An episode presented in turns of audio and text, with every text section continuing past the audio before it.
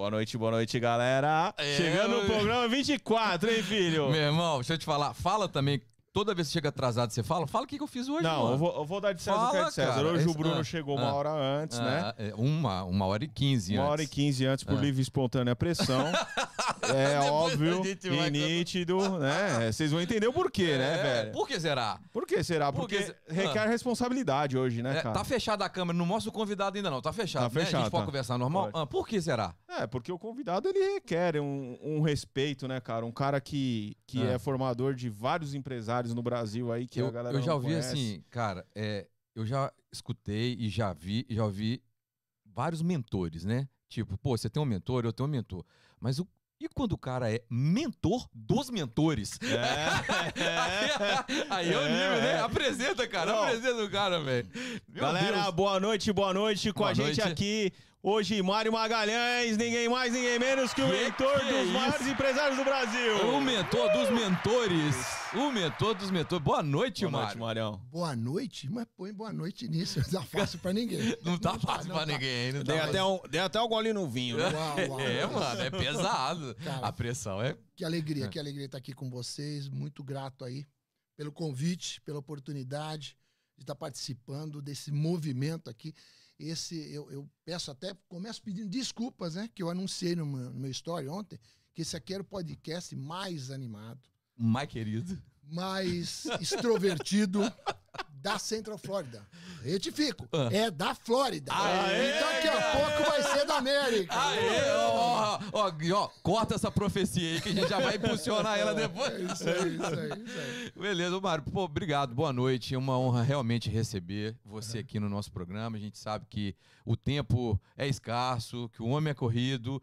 Então, que a gente possa hoje levar muito conteúdo mesmo de empreendedorismo para quem está nos assistindo e principalmente conhecer a sua história para que a gente possa se inspirar mais nela, que brasileiros e brasileiras se inspirem numa história que né, a gente sabe que, que é uma história, uma trajetória, graças a Deus, vitoriosa, através de muita luta e muito esforço.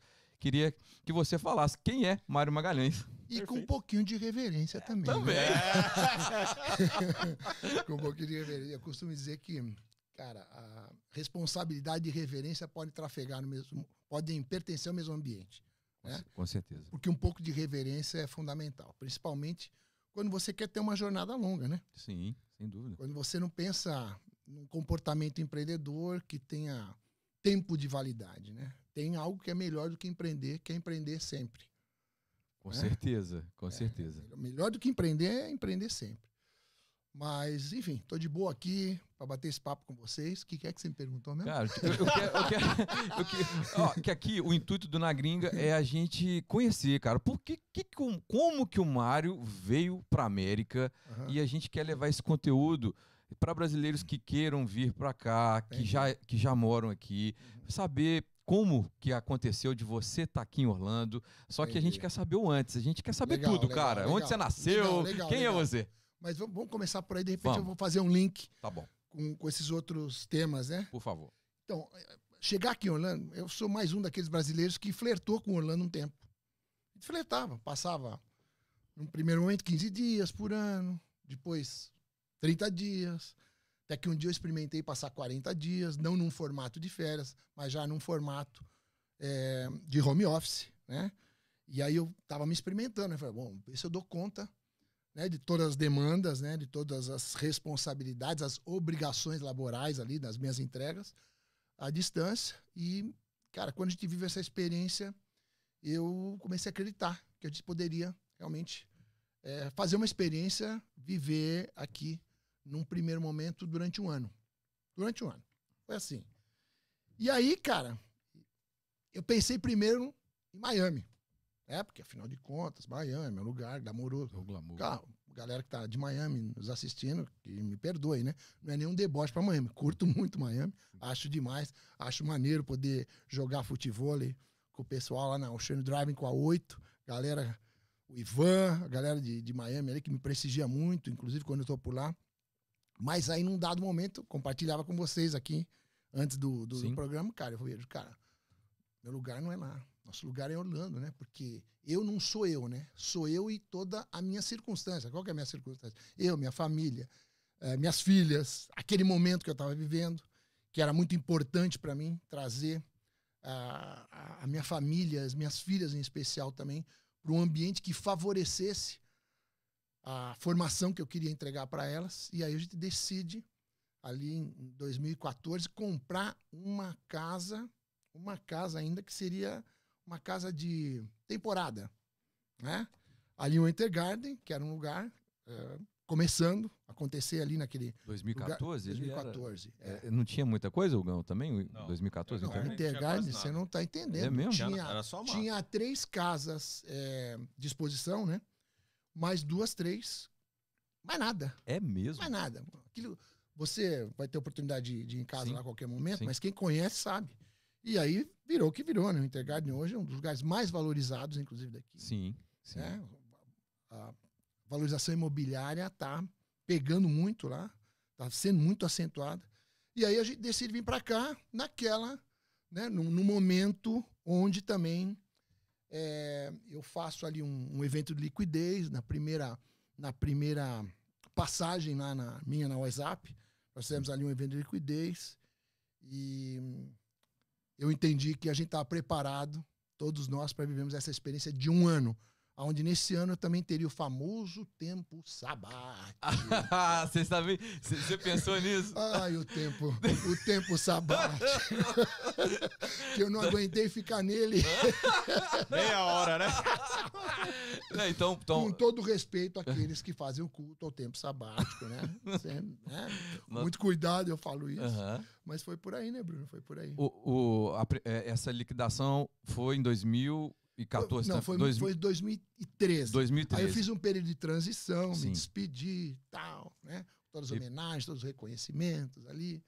E aí e, decidimos. Explica só para a galera de casa qual, qual é a empresa, então, só, é, só esse momento. É, é, hoje é o Wiser Educação, né? Porque era o WhatsApp. WhatsApp, né? uh -huh.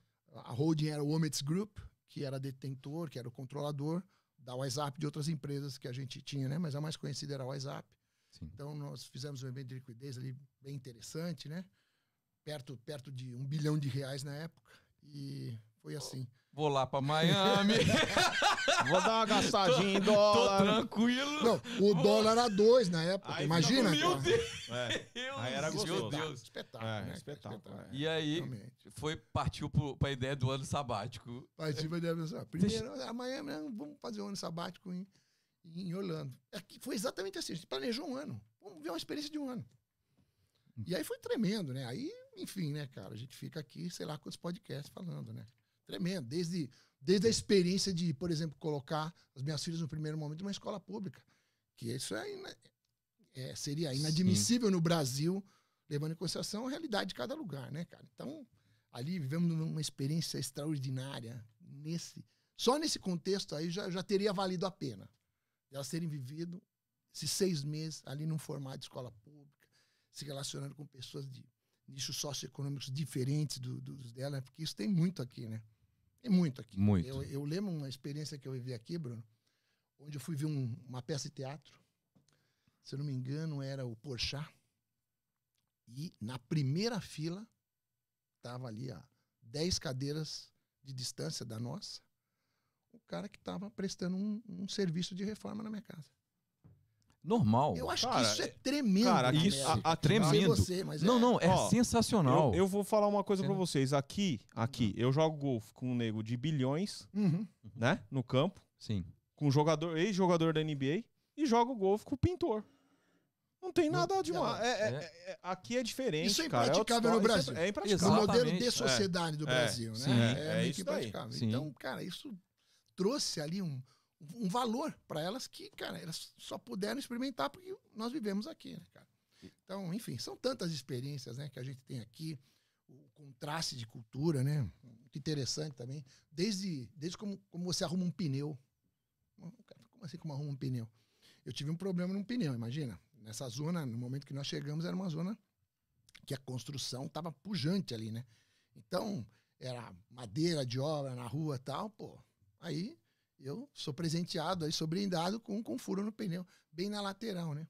Aí, pô, cara, correria. Tá, como é, parar para reparar o, o pneu, enche. Amanhã eu vou, dá mais uma calibrada, amanhã eu vou até onde eu vou. Vou, vou arrumar esse pneu. Chego para arrumar o pneu, cara. Aí a, o cara tentava explicar para mim que eu tinha que trocar o pneu. Aí eu falei, não, beleza, eu vou trocar o pneu, cara, mas faz um reparo aí, que agora eu tô com pressa, depois eu queria fazer um orçamento melhor, né?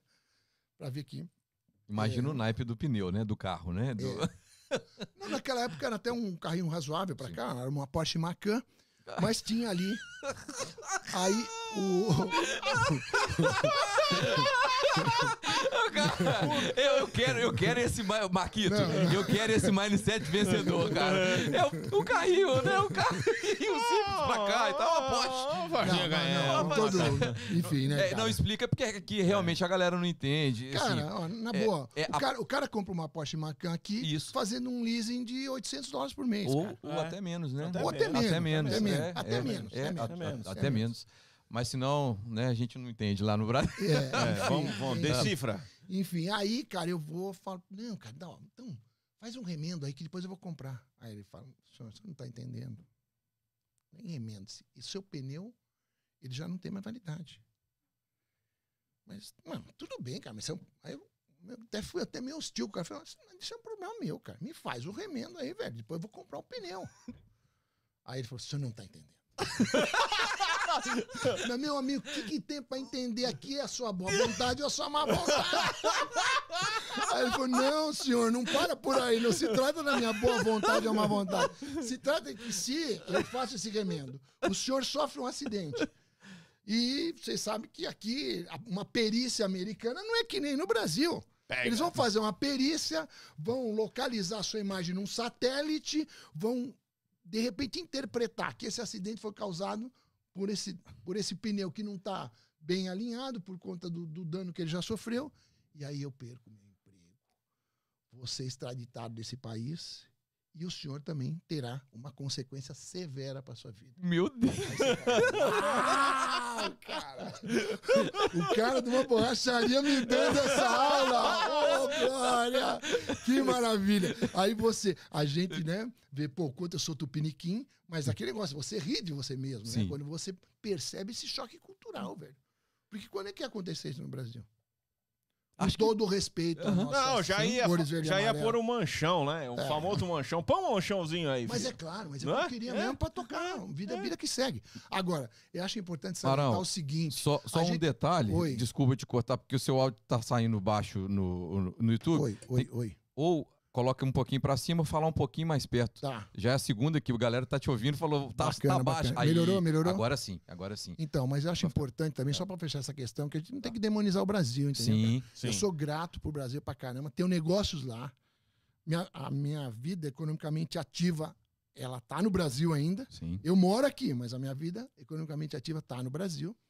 E, enfim, é por aí. Viva o Brasil, cara. Somos Vivo. gratos pelo Brasil, apesar das dos coisas, pesares, dos né? Pesares, é, exatamente, exatamente. Mas é, é, em nenhum momento, acho que né, nenhum de nós três aqui, a gente fala do Brasil assim, né, Não, né? O, é. Nós três que eu falo, é, o Marquito em todos os programas, nós gostamos do Brasil mesmo, somos gratos. Oh. E a gente quer que o que a gente vive aqui, Mário, a, a, a, nossa família viva lá também, uhum. sabe? Essa, esse é o sentimento. É por aí. Né? Dessa mudança, de ter um orgulho de colocar, igual você falou, sua filha numa escola pública. É. Né, cara? Que realmente no, no, Brasil é, é impensável. Hoje, hoje, não, hoje não dá, não. É. Marão, é. é, a gente falou um pouquinho aqui já da sua chegada, da, né, você antecipou dessa operação, dessa, de uma das operações que você fez de liquidez Sim. em 2013. Mas eu queria saber. A gente já sabe que, que liquidou, a gente já sabe. Mas como que começou isso, cara? Como que você entrou na área da educação? É, é, em que ano foi? Em que época que o Brasil estava. Eu queria só entender como que construiu essa autoridade da WhatsApp, Bom, até chegar no WhatsApp. Eu quero hum. fazer essa pergunta. Como que, como que você saiu ah. de uma empresa e criou uma empresa revolucionária, que foi a Minimal System, hum. né? Que quem recebia aquela ligaçãozinha chata pra cacete do, seu, do teu telefone, o cara insistindo, faça a matrícula, faça a matrícula, é obra desse homem. Então, assim, Ah, como, Vamos explicar direito. como que surgiu? Vamos fazer. Você fala o que? Aquilo Vamos que é. Aí se você não direito. quisesse, você podia Eu, indicar eu pra um sou amigo. amigo, velho. Eu sempre passo o telefone do amigo, ó, Não. um pra indicar. Tá, Mas, tu- mas eu vou te contar então. Aí eu, eu sempre passava o telefone do meu amigo, do Paulinho. Cara, o Paulinho não foi e não, e não fez a, a, a, a, Porque matrícula convence, e convence. trabalha na multinacional. Pois é, ainda bem que você não foi egoísta e preconceituoso com o cara, com o vendedor que tava pros- te prospectando. Ainda bem. Você tá vendo? Olha aí. Você foi agente de transformação na vida do Paulinho. É isso, é isso mesmo, cara. Eu vou ter que mandar pro Paulinho, cara. Ele- Claro, ele cara. fala. E é isso mesmo. E foi isso mesmo. Claro, não. Existia realmente ali. Primeiro falando Tá. do que o Hugo. Né? Do, Aham. do que o Hugo trouxe aqui pra mesa, né? Já Sim. que ele trouxe, Já que agora, ele pô, trouxe, tem que eu tenho que trazer a Tá. versão real, né, cara? A versão é o seguinte: a pessoa era abordada numa chamada telefônica e era convidada a participar por um processo seletivo, onde seria verificado nesse processo a identificação dela para com a metodologia que a gente apresentava, que na época era já uma metodologia alternativa, uma metodologia muito diferente da que o mercado apresentava.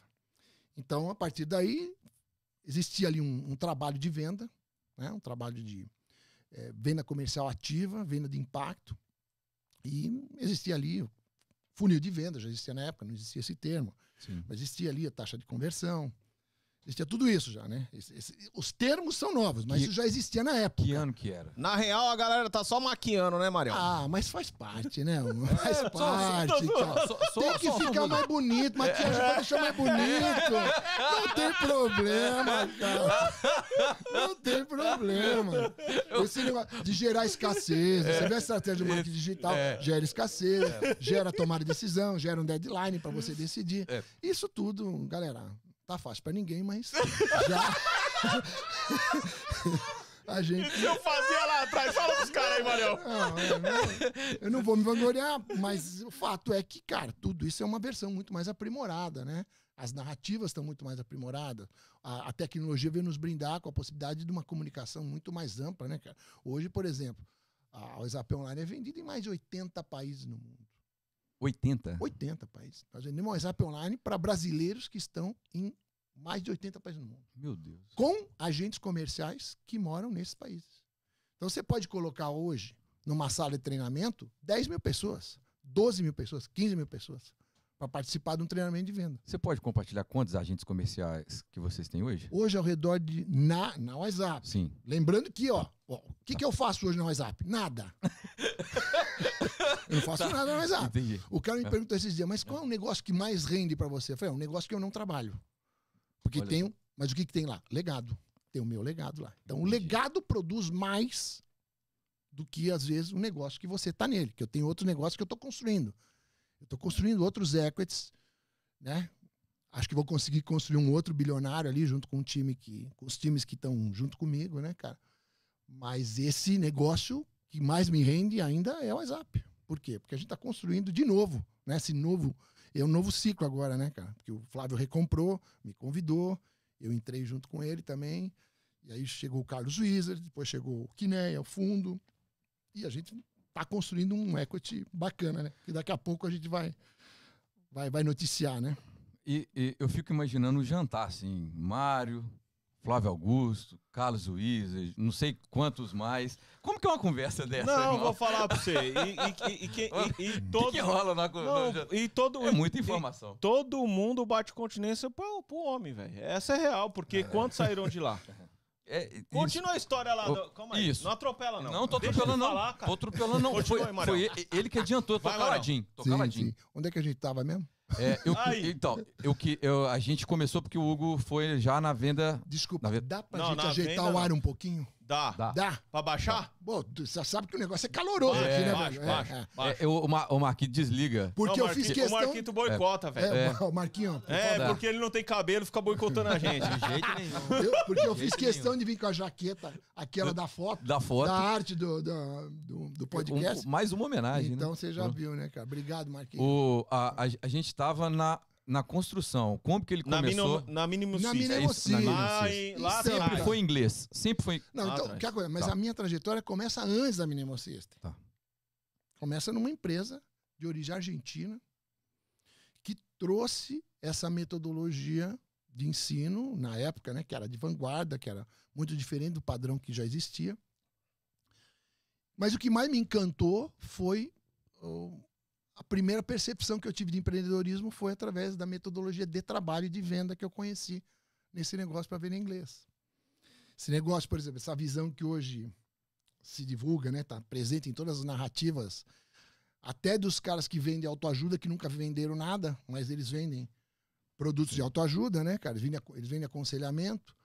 Eles falam ali, cara, de você é, trazer para o cliente que você está prospectando a percepção da dor, né, a constatação da dor. Então, hoje, por exemplo, hoje, cara, é muito mais fácil você vender inglês porque, cara, quem não fala inglês já está sofrendo uma dor. O cara já, já, já percebe que ele tem uma enfermidade ali que ele precisa resolver. Né? Principalmente o cara que está vivendo um plano de carreira numa empresa. Claro, tem cara que não vai, não vai falar inglês nunca porque, enfim, ele vai ser dotado de outras habilidades, e- mas isso é outra questão. Se for falar medianamente, né?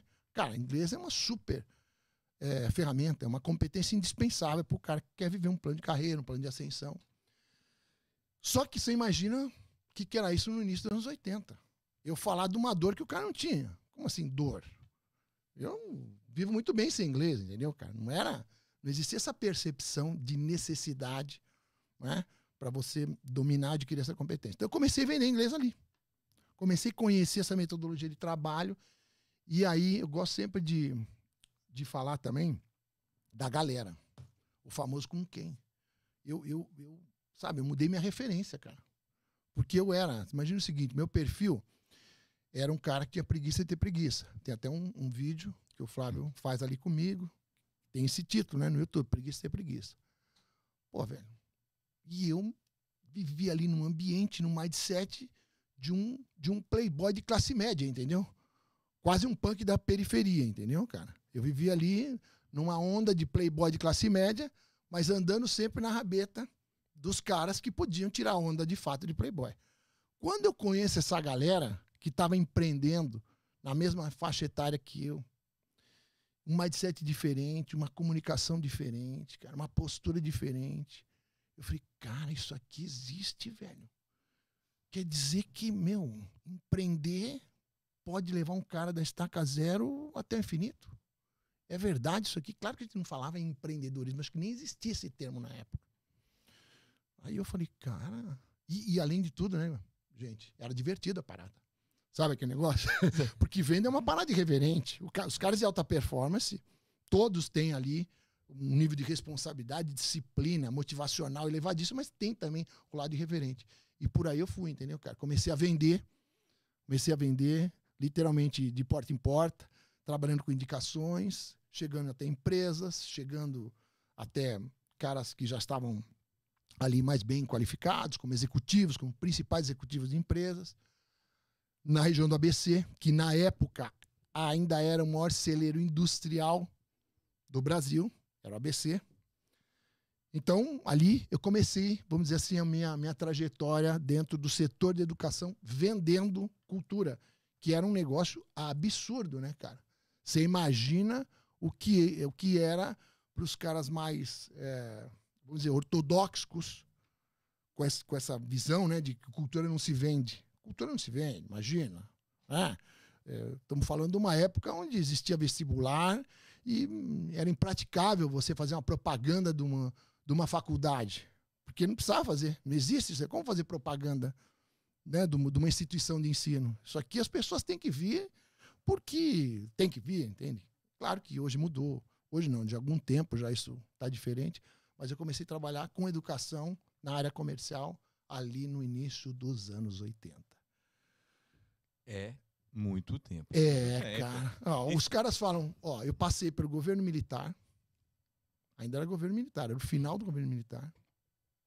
Aí eu passei por diversos, diversos eh, status de, de, de governo. Né? Passei por uma inflação de 100% ao ano. Passei por uma inflação de mais de mil por cento ao ano. que aí foi no, no início dos anos 90. Então eu passei por diversas etapas, por diversas fases, né? E, e o bom, você sabe que a ignorância tem um lado bom, né, cara?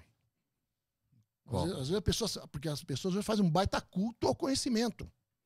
E eu acho que realmente conhecimento está cada vez mais acessível. Está virando commodities. Mas amém, que bom que virou commodities. Tomara que seja mais potencializado ainda essa, essa possibilidade né, das pessoas acessarem conhecimento. Na realidade, acessar informação. Né? Alguns transformam em conhecimento, outros transformam em performance, mas está muito acessível, esse é o fato.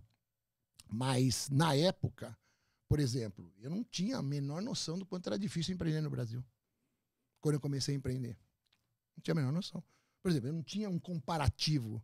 Eu não sabia que o número de sindicatos que tinha no Brasil era o maior do mundo, já na época. Porque quando você sabe disso, você fica, caramba, eu quero empreender num lugar desse, velho. É. eu quero fazer um negócio num lugar desse. Eu não sabia que a justiça do trabalho era tão cruel com os empreendedores. Sabe? É assim, eu lembro que um dado momento eu falei, cara, será que eles, eles pensam que um empreendedor é como um cara que, senhor de escravo, velho? Porque o empreendedorismo vem desde essa época, né, cara? Essa ideia do empreendedorismo que explora o indivíduo. O empreendedorismo que é diferente desse que a gente pratica, né? Que algumas empresas estão se dando conta, estão praticando também, que é o empreendedorismo ganha-ganha. Ou seja, você é contratado hoje, pelo menos no nosso modelo. O meu modelo funciona assim. Sim. Eu, eu te contrato e você tem as duas opções. Ou você se torna meu sócio, ou então você vai abrir o seu próprio negócio daqui a algum tempo. É, é, esse é o modelo que eu pratico. Né? Eu já falei para você uma vez em off, né? Esse Sim. negócio, o cara me pergunta, como é que é a retenção de talento? Que retenção de talento, velho? Talento vai ser retido? Talento é para ser libertado. É para ser descoberto e libertado. Quer libertar o cara.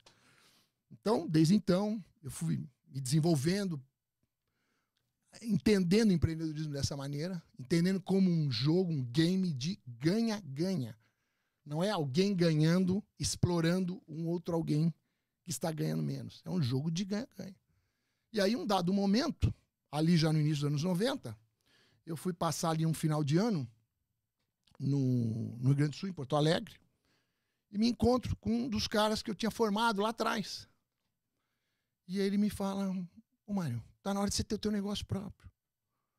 Aí eu falei, não, cara, deixa, você não tá entendendo, tô muito bem aqui, fui recém-promovido tal. Né? E, cara, você tá com essa conversa aí porque você tá desempregado e ferrado, né? Com todo carinho, né? A gente tomando uma ali, falei pro cara, falei, não, Mário, não, cara, você tá na hora de empreender. E aí, incrível que esse cara me mostrou que eu já empreendia num negócio que não era meu porque eu controlava todos os indicadores de desempenho desse negócio. Eu já liderava, inclusive, departamentos que não eram ligados à minha fortaleza, que era venda e gestão de time de venda. E aí, cara, ele foi usado ali, me caiu a ficha. E eu lembro que eu perguntei para ele: bom, tá, beleza, cara, mas como é que eu vou fazer, cara? Para eu começar a empreender, eu tenho que criar um produto, desenvolver um produto. E até eu fazer isso, eu vou ficar sem vender. Porque não fazia sentido para mim parar de vender. Não existe isso, isso, isso. no meu mindset é assim. É muito chocante, entendeu, cara? Como é que alguém para de vender? Não interessa qual, qual o contexto. Você tem que continuar vendendo. Se você não puder vender o produto que você tem hoje na prateleira, você tem que achar um outro para vender até que você crie um novo produto. E foi por aí que eu comecei a empreender. Que eu comecei a empreender, que eu digo com CNPJ. Que você pode empreender sem CNPJ, né? Aliás, o ideal é isso que o cara comece a empreender sem CNPJ. E eu comecei a empreender com CNPJ. Nós assumimos a, a falência de uma empresa que tinha um ativo interessante, que era a metodologia de ensino. Então, assumi a falência da empresa, não pus nem um centavo no negócio. Nem um centavo. E quantas escolas chegou? Não, nessa primeira versão da Minemo System, nós chegamos a ter mais de 30 escolas, Hugo. Sendo que dessas 30 nós temos uma operação na Venezuela e no México. E, Chegamos é, a ter operação na Venezuela e no México. Essa foi, essa foi sua primeira investida no CNPJ? No CNPJ, exatamente. No, no, início da década de 90. É, aí eu lembro, tem um. Enfim, tem diversas histórias, né? Mas tem uma interessante, né? Um dia eu acordei e falei, cara, precisamos criar um fato novo, velho. Precisamos criar um fato novo. Porque essa história de empreender sem estar tá ativando motivação não existe, né, cara? Com todo respeito àqueles que defendem a disciplina, para mim a motivação é mais importante do que a disciplina. Você ativa a motivação e você consegue força para ser disciplinado. Não é você primeiro é disciplinado e depois você se motiva. Para mim é ativa a motivação todos os dias, entendendo que motivação não é uma coisa aleatória. Ah, e hoje eu acordei motivado. Não existe. Eu acordo desmotivado todo dia. Todo dia eu acordo, não sei vocês. Eu acordo desmotivado. Eu preciso ativar minha motivação, cara. Eu preciso ativar minha motivação, que isso é um outro processo, talvez um dia eu fale aqui.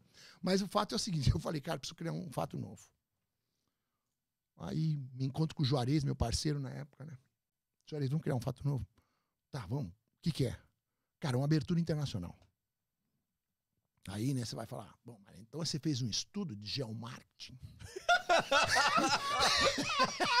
você fez um estudo e identificou um país da América do Sul que tinha uma concentração de tal população em tal região. Qual, qual foi o meu critério para abertura internacional, meninos? Aonde eu conheço alguém que está sendo relativamente bem sucedido fora do Brasil? Aí a gente chega à conclusão da Venezuela. Que para alguém, você fala de Venezuela hoje é surreal você falar né, dessa Venezuela que eu conheci, que estava na frente do Brasil na época. Perfeito. E aí a gente vai para Venezuela. Porque você tinha um contato lá. Isso, esse, esse foi o critério. Esse foi o critério. Ah. Esse foi o critério. Lá eu sabia que pessoas precisavam falar inglês. Lá eu sabia que né, a gente podia implantar. Você tinha uma, uma variável já. Sim, e detalhe, esse cara que estava lá, ele tinha, vamos dizer assim, é, o mesmo berço empresarial que eu tive. Ele tinha o mesmo DNA. Ele começou com curso de inglês, só que o que, que ele fez lá? Ele, ele foi pioneiro em venda de automóvel através do formato de consórcio. Ele lançou o consórcio na Venezuela. Olha só. Entendeu? E ele estava ali, dando os primeiros passos tal. E aí eu me, me conecto com ele. E aí, Pedro, tá, biriri, bororó. Tô pensando, quando eu falo, tô pensando, vem para minha casa, já tira o bilhete e vem para cá, que era a cidade de Valência, capital do estado de Carabobo, que era também, naquela oportunidade, o maior parque industrial da Venezuela. E aí a gente se manda para Venezuela, né, cara? E foi tremendo, né, cara? Porque cheguei lá, pô, foi me buscar no aeroporto, descemos em Caracas. Aí, até Valência levava uma hora e meia. Então você imagina o seguinte: fui dormir umas 5 da manhã. Encontro Pedro, tomamos um vinho, mata saudade, pá, imagina, cara. Pilhado pra caramba, encontro um pilhado encontrando o outro, mais pilhado ainda.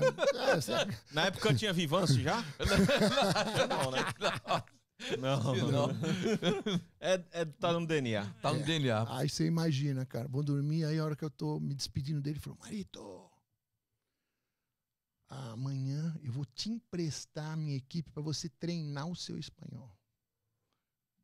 Então, às sete horas da manhã, nós acordamos, chegamos no, no escritório dele por volta de sete e meia, às oito horas eu comecei uma reunião com a equipe de venda dele, falando não sei que idioma, né? Eu falei. e o cara falou, você não se preocupa com isso, porque justamente isso vai ser o teu piloto aqui para você aprender a falar espanhol, né, cara? E aí aquela história, dar o testemunho que eu tô fazendo aqui, de onde eu conheço o Pedro, né? Aquela conversa inspiracional que no final das contas é o que vai realmente impactar na performance do, do, do indivíduo, né? O, o, pobre daquele que se orgulha do seu conhecimento sem se dedicar a produzir a sua motivação todos os dias. Eu digo pobre mesmo, cara. Perfeito. Porque esse cara tá sobermado. O cara, o cara que se orgulha do conhecimento, ele é um obeso cultural, cara. Porque esses caras jamais vão transformar o conhecimento em alta performance se eles não tratarem diariamente do motivacional. Que muita gente está banalizando. Tem cara que consegue banalizar. O cara fala assim, pô, mas aquele treinador, aquele treinador, é, ele é um motivador. Só isso. Só isso. Não, ele só é um gestor, é um bom gestor de pessoas. Só. Hoje Só isso. é a coisa mais importante que tem, né? Só isso.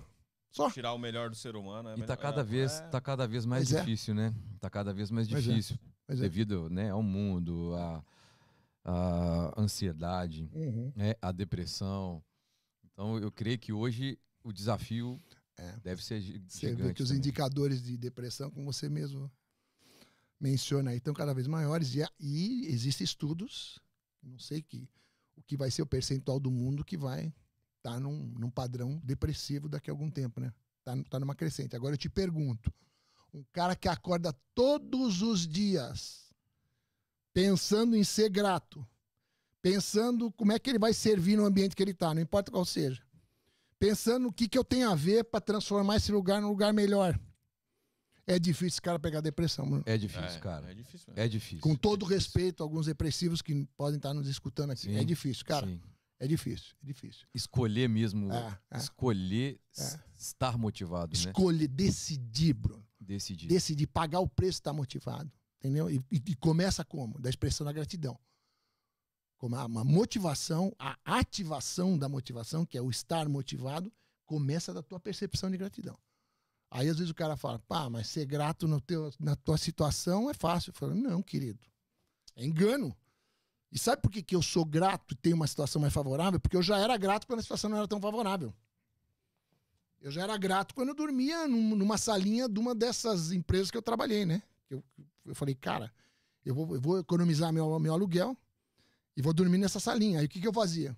Eu acordava uma hora antes, eu saía e chegava com todo mundo. Ninguém sabia que eu dormia lá. Entendeu? Eu dormia num cômodozinho ali com a TV 12 polegadas, feliz da vida grato pela oportunidade que eu tinha ali, me engravatava tal, saía por uma porta e entrava pela outra, junto com todo mundo. É mesmo? É, exatamente. Eu morava de forma sigilosa ali dentro da, da unidade. Depois eu contei pros caras, né? Eu, eu, lembro, eu lembro, eu lembro, cara, um gerente, um gerente que eu tinha ali, o Cássio Luiz Torres. Eu falei, Cássio, eu vou fazer uma revelação avassaladora pra sua vida agora eu vou te. Você vai saber onde mora o seu diretor. Irmão, sério, sério. Claro, vem comigo. Não, mas nós não vamos sair, não. Vem comigo, confia aqui, brother, confia.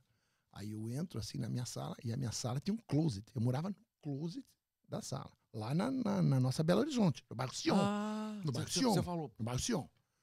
Aí o Cássio entra lá e fala: Não, não acredito. Eu falei: Pois é, que deixa eu te explicar. Tô saindo daqui, ó, tô morando há cinco meses aqui. O dinheiro que eu economizei de aluguel, mais a grana que eu rentabilizei, que eu produzi aqui, eu vou dar entrada no apartamento, sabe? Aquela ideia, ah, o sonho de ter uma casa própria, né? Que, pelo amor de Deus, né? Mas era a motivação que eu tinha na época, uhum. entendeu, cara? Tinha essa motivação. E aí o Cassião falou, pô, Marião, caramba, isso aqui, porque, cara, quando você conta a história, dependendo de como você conta a história e no momento que você conta, tem um efeito. E dependendo para quem você conta. Né? Por isso que tem que ter sensibilidade, que história você conta para quem. Para quem, pra quem, você, pra quem você conta. Claro, hoje contando aqui é fácil, cara. Sim. Agora vai contar para alguém naquela época. Que trabalha diretamente com você. É. Vai, vai, vai contar. Mas por que, que você foi lá para Belo Horizonte? Eu fui de castigo. Mas. eu, me, eu me desentendi. Eu me desentendi. eu me desentendi. Boa pergunta. Eu me desentendi com o meu diretor na época. E Belo Horizonte, na época, nessa mesma época, era o patinho feio da empresa. Porque você sabe que o... é muito engraçado, né? Como é que chama esses caras que estudam o comportamento então, humano? Então, foi, é, só pra galera entender, foi antes, Isso, do, do, antes. do, empreendedor Não, que antes você da abriu. Antes, antes, antes, antes da, WhatsApp, antes da Venezuela. Como é que esses caras que estudam o comportamento humano mesmo? Tem um nome, gente. Ih, agora, agora, agora Cara, você me pegou, porque se eu chutar eu aqui... Não sei, não. É. É os... Melhor falar Puxa que não sabe. É, tá? bom. Então, esses caras... É, os caras que são metidos a definir como é que se comporta o povo em tal lugar. Não, que o povo é assim que o gaúcho é assim, que o mineiro é assim, porque o nordestino é assim. Então, eles, sobre a prerrogativa de qual, qual é a idiosincrasia do povo, o conjunto de hábitos e costumes do povo, eles definem que dá para produzir mais ou menos. Ou seja, é aquela visão limitada que não pensa assim, não, cara, eu vou trazer uma cultura empreendedora para esse lugar e eu preciso pegar o jeito de falar com o mineiro. Como eu preciso pegar o jeito de falar com o venezuelano. Como eu preciso pegar o jeito de falar com o baiano. Agora, a cultura empreendedora, essa aí eu trago. Sim. Eu pego o jeito de falar com ele para implantar a cultura. E foi assim. Fui para Belo Horizonte, cara. Pô, Eu, a primeira cena que eu nunca me esqueço é a, a recepcionista dando um conselho pro gerente de lá. Um conselho assim, uma sabedoria extrema, né? Ela falou: "Não, Samuel, cara era carioca, Samuel. Não, não fica, não fica desanimado. Imagina a recep, com todo respeito, a recepcionista motivando o gerente do negócio. Para ele não ficar desanimado. Imagina Já... como, como, é que estava o negócio. Aí você uhum. fala, tinha algum problema com a cidade? Tinha algum problema com o bairro Sion? Tinha algum problema com o produto? Tinha algum problema com o mercado? Nenhum. Tinha problema com o mindset daquele cara que estava lá, que estava sendo motivado por quem ele deveria estar tá motivando. Exatamente. Papel inverso. E ela, e ela consolando ele na recepção. Ah, não esquenta a cabeça. É que mineiro é assim, Samuel. o mineiro, ele é desconfiado.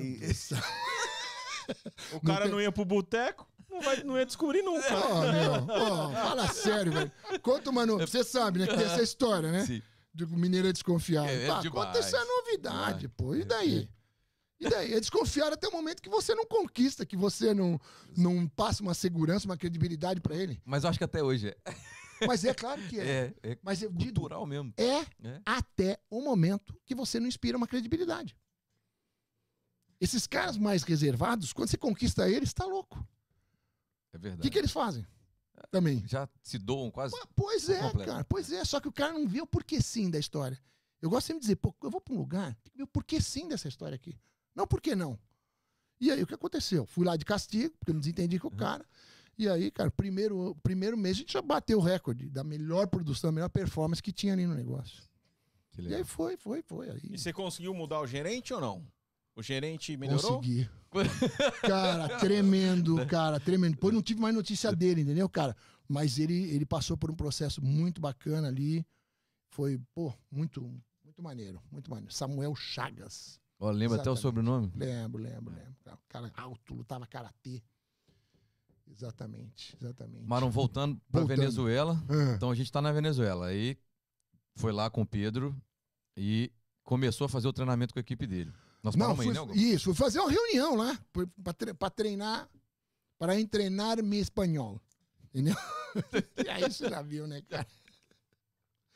Aí eu lembro um cara falou: Mário, permita, permita-me, é, permita-me por favor, abra despacio, só abra um pouquinho mais despacio. Aí eu deduzi, porque, porque, você vai deduzindo o que é, né? Aprender idioma tem muito disso, cara. Você se insere no contexto e vai deduzindo. Abra despacio deve ser, abra mais devagar, né? Mas, enfim. Com espaço. é por aí. E abriu a escola lá, então? Abriu uma escola lá. A primeira investida internacional foi lá? Foi lá, foi lá. Vestida internacional, oh. na Venezuela, na cidade de Valência. E como é que tá. foi o resultado? E como é que foi? Ah, cara, demorou. Demorou, demorou. Porque, cara, vamos lá, né? É, sem. Eu não, eu, não quero, eu não quero pecar por receio de não ser politicamente correto, né? Mas a Venezuela, naquela época, era um povo mimado. Muito mimado. Entendeu, cara? Subsidiado pelo petróleo Hugo Chávez estava preso.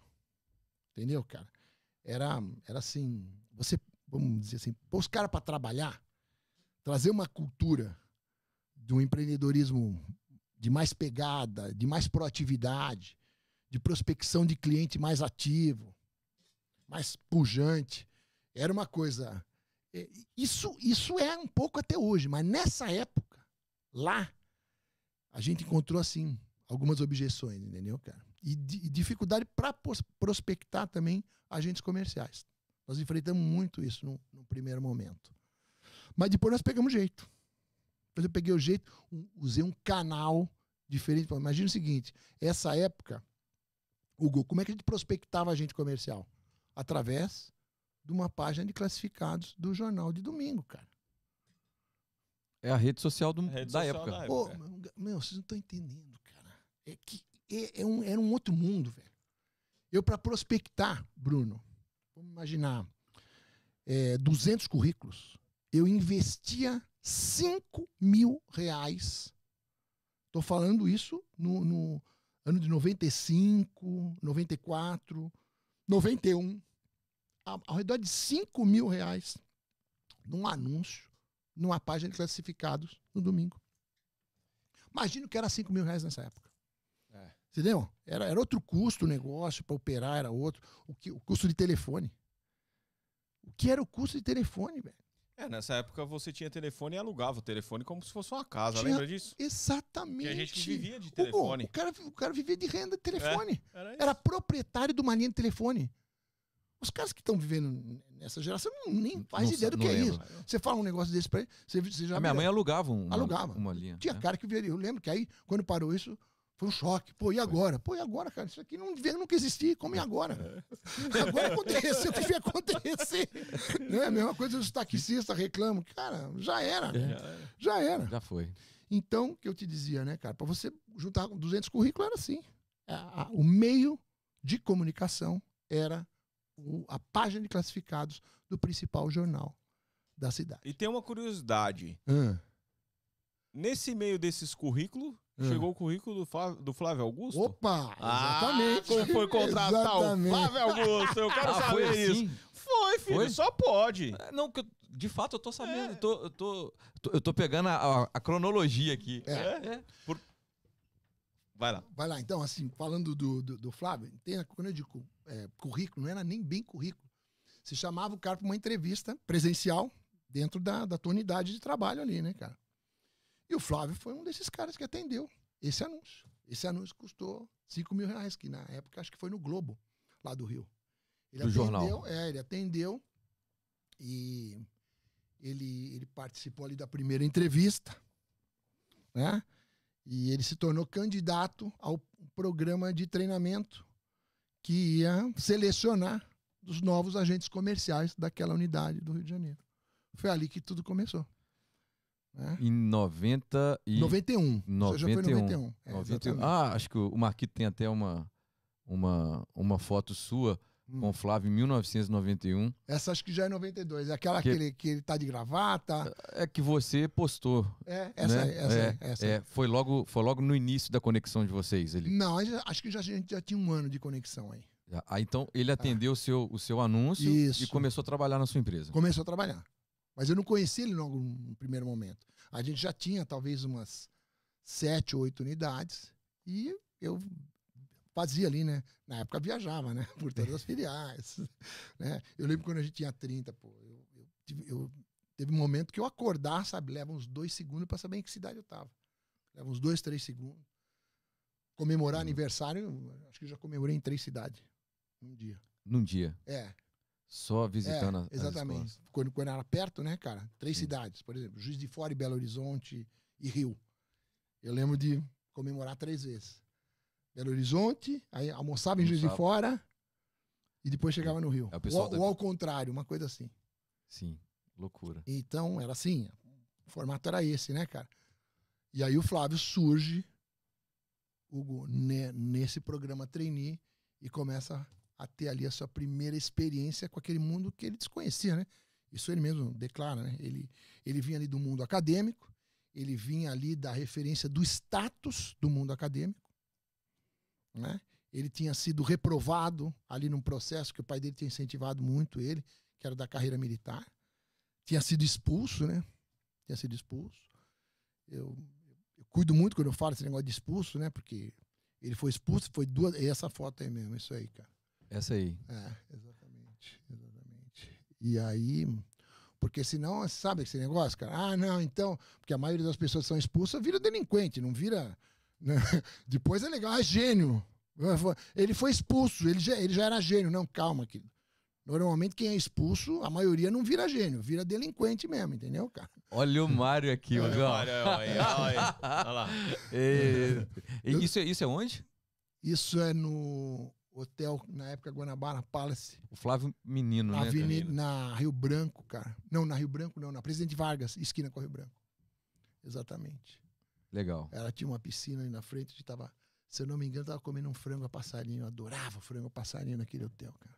É quando viajava pro Rio, a minha expectativa é, a, a, noite, final de, de tarde, era comer esse frango a passarinho. Extraordinário, cara. Então, ele começou como seu agente comercial lá isso, nesse isso, programa de trainee. Isso, exatamente, cara. Exatamente. E, e, porta a porta.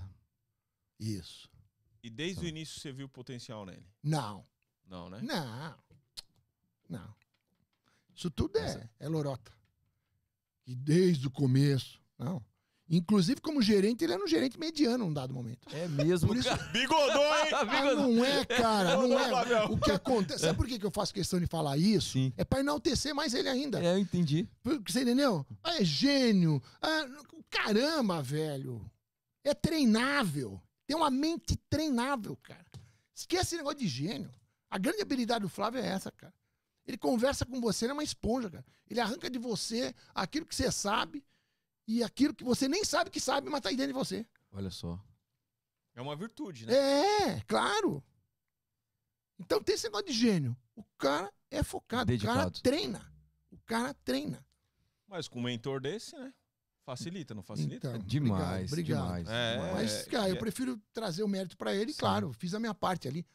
Mas aí que tá, eu fiz a minha parte. Tem um episódio que ele fala que ele, pô, estabeleceu uma nova referência quando eu levei ele pra Porto Alegre e tal, né, cara?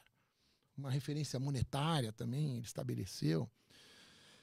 E além disso, eu entreguei ali um, eh, um, acesso a ele da, da construção de uma estratégia do negócio. Eu trouxe ele para um, um núcleo de inteligência que a gente tinha, onde a gente construía as reuniões, né, onde a gente construía a, a metodologia para fazer a gestão das pessoas. E ali ele disse que foi um divisor de águas para ele, né? Ele declara isso diversas vezes, já falou isso, enfim.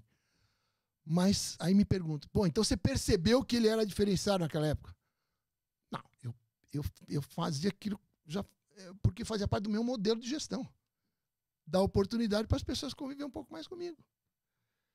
E alguns absorviam, e a maioria absorvia bem pouco. E a maioria da maioria, a maioria absorvia praticamente nada.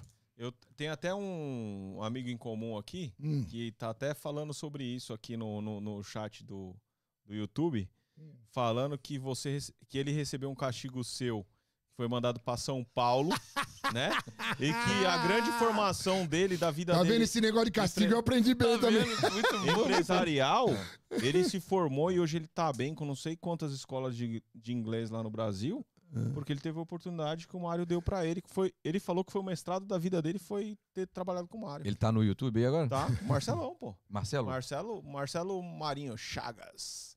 Marcelo Marcelo Marinho Chagas. Ele Marcelo tá, Chagas, ele claro. tá na Uptime. Se- e, Uptime, exatamente. A Uptime foi uma das dissidentes da Millennium System É. também, foi muito bem sucedida. Não tive mais notícia deles. Ali um abraço pro Marcelo. Encontrei com ele no aeroporto um dia desses aí, faz uns três anos, uma sala VIP da vida. Ele me abraçou ali, falou, pô, Ele Mário, adora você, ele é parte. Mário, obrigado por tudo ali. Eu falei, pô, mas é você e tal. Então, é muito tremendo isso aí. Agora, essa, essa história de é, disseminar a cultura empreendedora, né? Isso não, não fica restrito a um segmento, a um setor, né? Tem outras pessoas que eu convivi que estão em outros segmentos. Claro, o mais famoso é o Flávio, sem dúvida nenhuma, né, cara?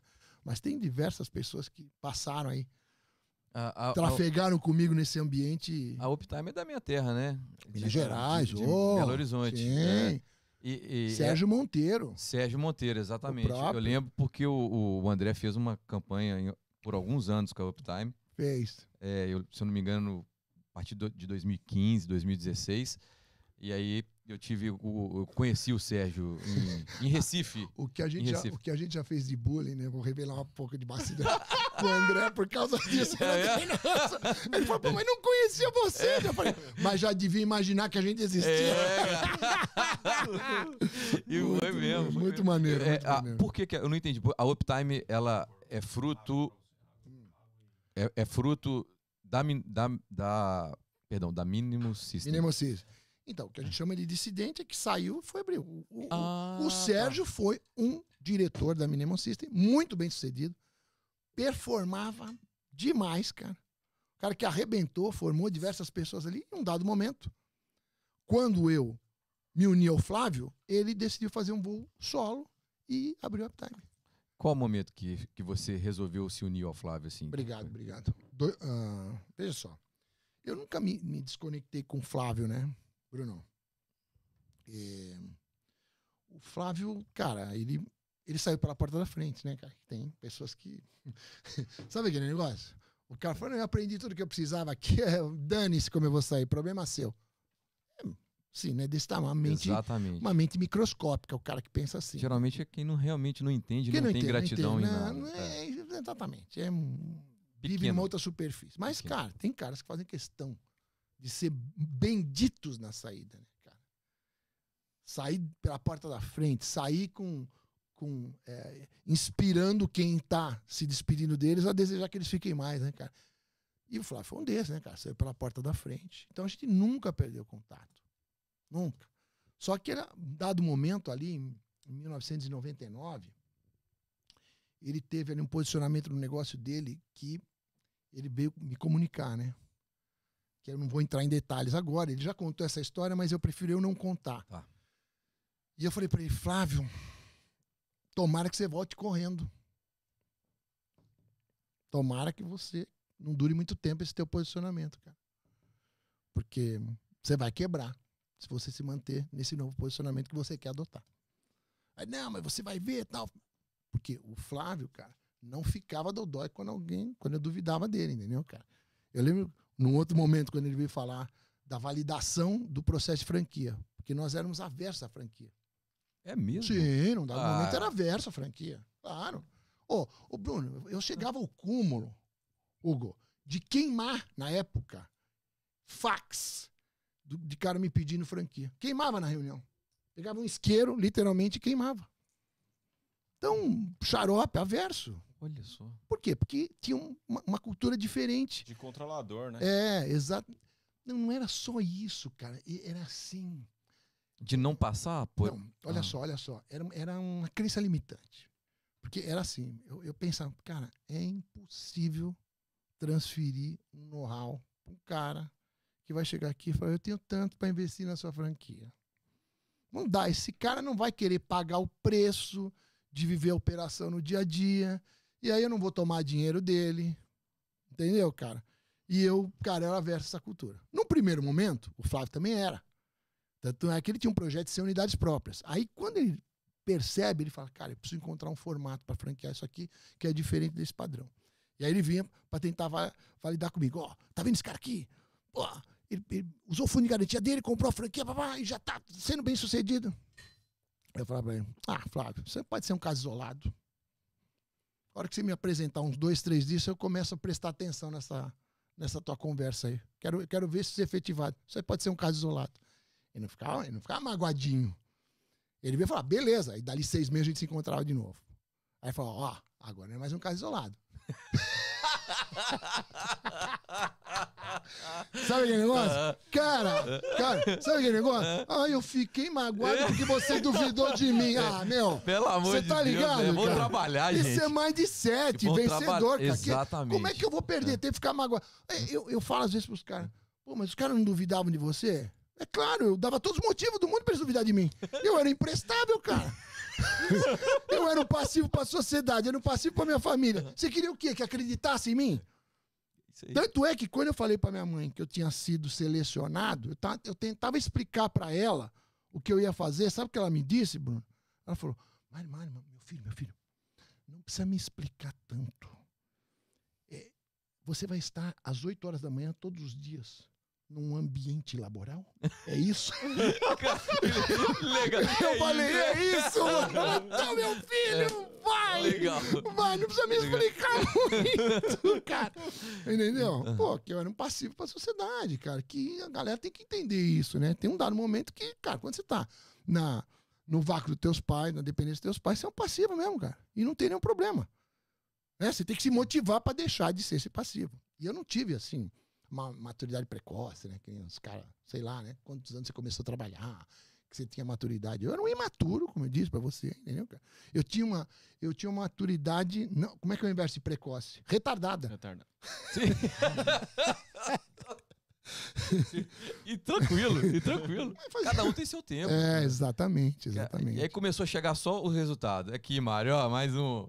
É. Mais um. Isso. Só que um. aí então, aí teve no meio dessa história toda, não, mas eu vou rever isso aqui. Eu falei, cara, isso aqui você não pode rever. Isso aqui, cara, isso aqui. Eu, eu aquilo ali, eu falava, bom, então você me mostrar tudo bem. Esse eu não falei se você me mostrar tudo bem. Falei, você tá ferrado se você continuar nesse caminho aqui. Aí dali um ano ele volta. Fala, pô, tô fazendo caminho de volta.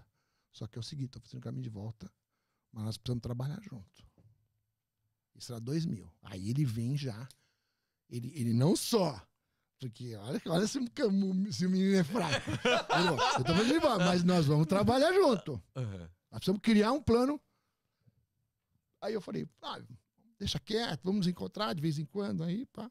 Aí 2001, velho, já tava flertando com ele, né, meu? E a gente faz uma viagem aqui para Califórnia, inclusive. É, eu lembro que a gente tinha um deadline para viajar. A Flávia estava grávida da Valentina. E, pô, tá, acho que quatro, cinco meses, aí não ia poder viajar mais. Tinha umas minas, falei, vamos torrar essas minas aqui, vamos para Califórnia. Dólar 3,70 na época. Eu imaginando, né, pô, nunca mais o dólar vai ser 3,70, né? Mas aí você Foi quase assim, é. imaginando, nós chegamos no pó, nunca é. mais. É. Né? Aí, cara, Aí no último dia eu já estava já tava no Brasil, já estava imaginando ali, eu sentado com o Flávio para conversar com ele. No último dia eu, Deus falou comigo ali, cara, olha. E eu lembro que a minha preocupação era o seguinte, cara, como é que eu vou explicar para o meu sócio que o Flávio queria eu no projeto? Como é que eu vou explicar para ele? Mas eu falei, mas cara, eu tenho que conversar com o Flávio, né? Tá, tá maduro isso em mim. E quando eu chego de viagem da Califórnia, vou para o escritório, ali na Dom Pedro II, Porto Alegre, 12h53. Me encontro com o Juarez. E começamos a falar amenidade sobre viagem, etc. Aí ele fala, Mário, pô, cara, deixa eu falar um negócio. O Flávio ligou para você aqui, estava viajando. Aí eu pedi para falar com ele. Mário, quer saber, cara? Eu acho que você e o Flávio têm tudo a ver. Eu acho que você tinha que falar com ele, porque vocês têm que fazer um projeto junto. Olha só, cara. A minha. Então você vê, cara. Você nem precisou de, falar. É um sinal de Deus, cara. Sabe? Fluiu. Eu, eu, eu, preocupado como é que eu ia comunicar a ele isso. E o cara vem e me libera. Espiritualmente, né? Te libera espiritualmente. A gente crê nisso, né, Bruno? a gente sim. crê que isso. Não... Porque humanamente não tinha muito sentido aquilo, cara. Principalmente eu conhecendo ele como eu conhecia, cara. Pô. Entendeu?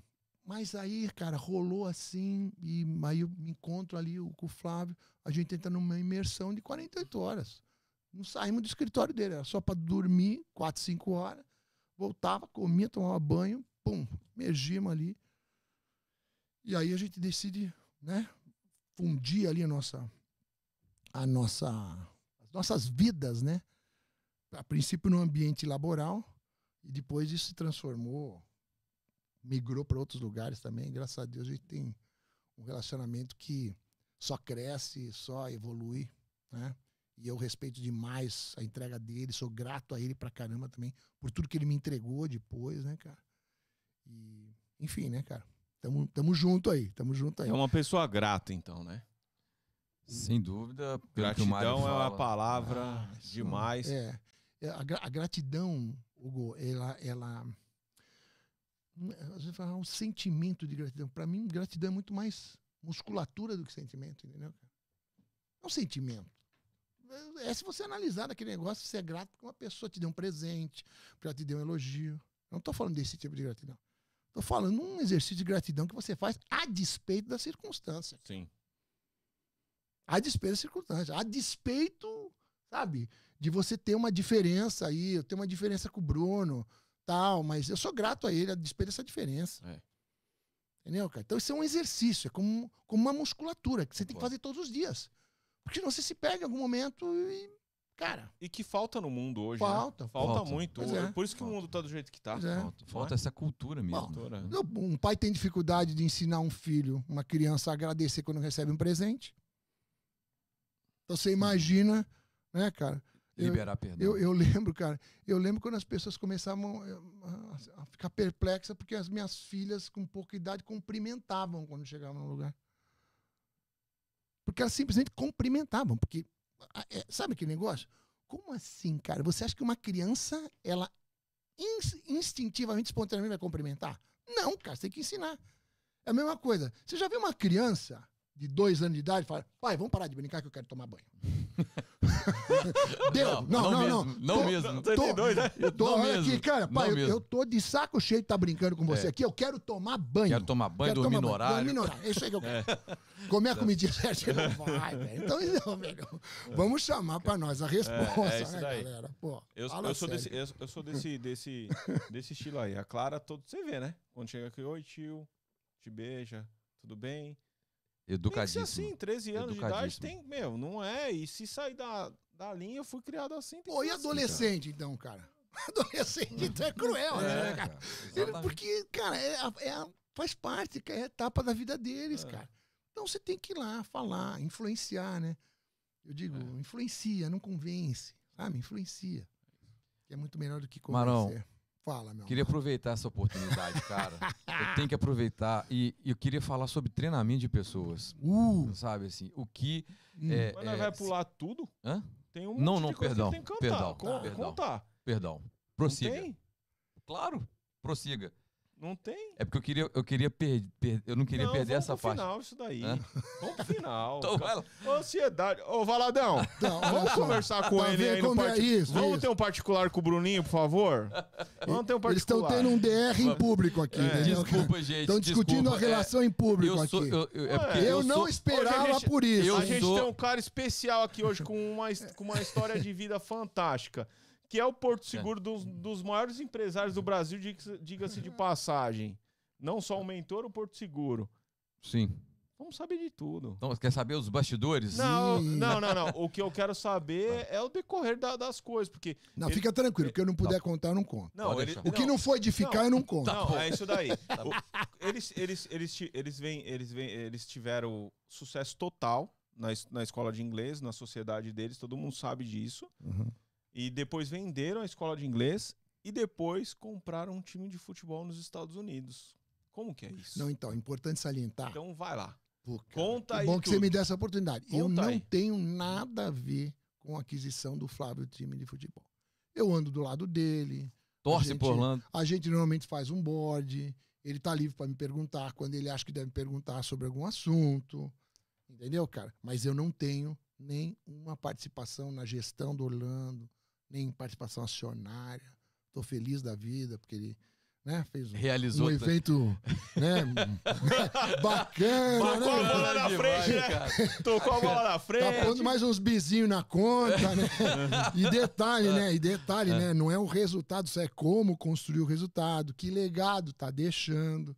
Então, eu sei muito dos bastidores do Orlando, né? Da construção desse projeto, porque ele me dá acesso a isso mas assim, que eu me sinto à vontade para falar, que a despeito do evento liquidez que ele fez agora, deixou um baita legado, né? Para a liga, para a cidade. Imagina, cara.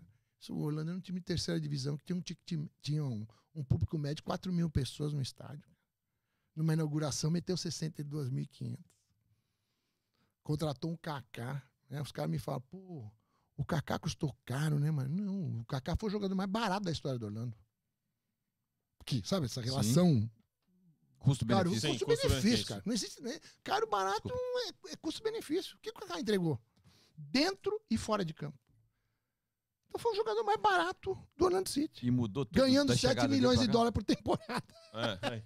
Mudou tudo da chegada dele? Sim, foi um, culminou foi um... com, com o projeto, né, cara? O, pro, o Kaká fazia parte do projeto que iria, no caso, lançar o Orlando City não só na MLS, como com uma marca mundial, né? Que era essa ideia, né, cara? Essa ideia. Agora, essa, essa investida, essa realização que ele fez, esse modelo de negócio que ele fez, você pode falar um pouco disso? É, de como ele construiu esse valor no, no, no Orlando? Tem a ver com o pay-per-view do, do país? Tem a ver por que, que o time aqui é, é valorizado tem, e no Brasil não tem essa... Não, mas isso aí a gente tem que mergulhar um pouquinho mais, né?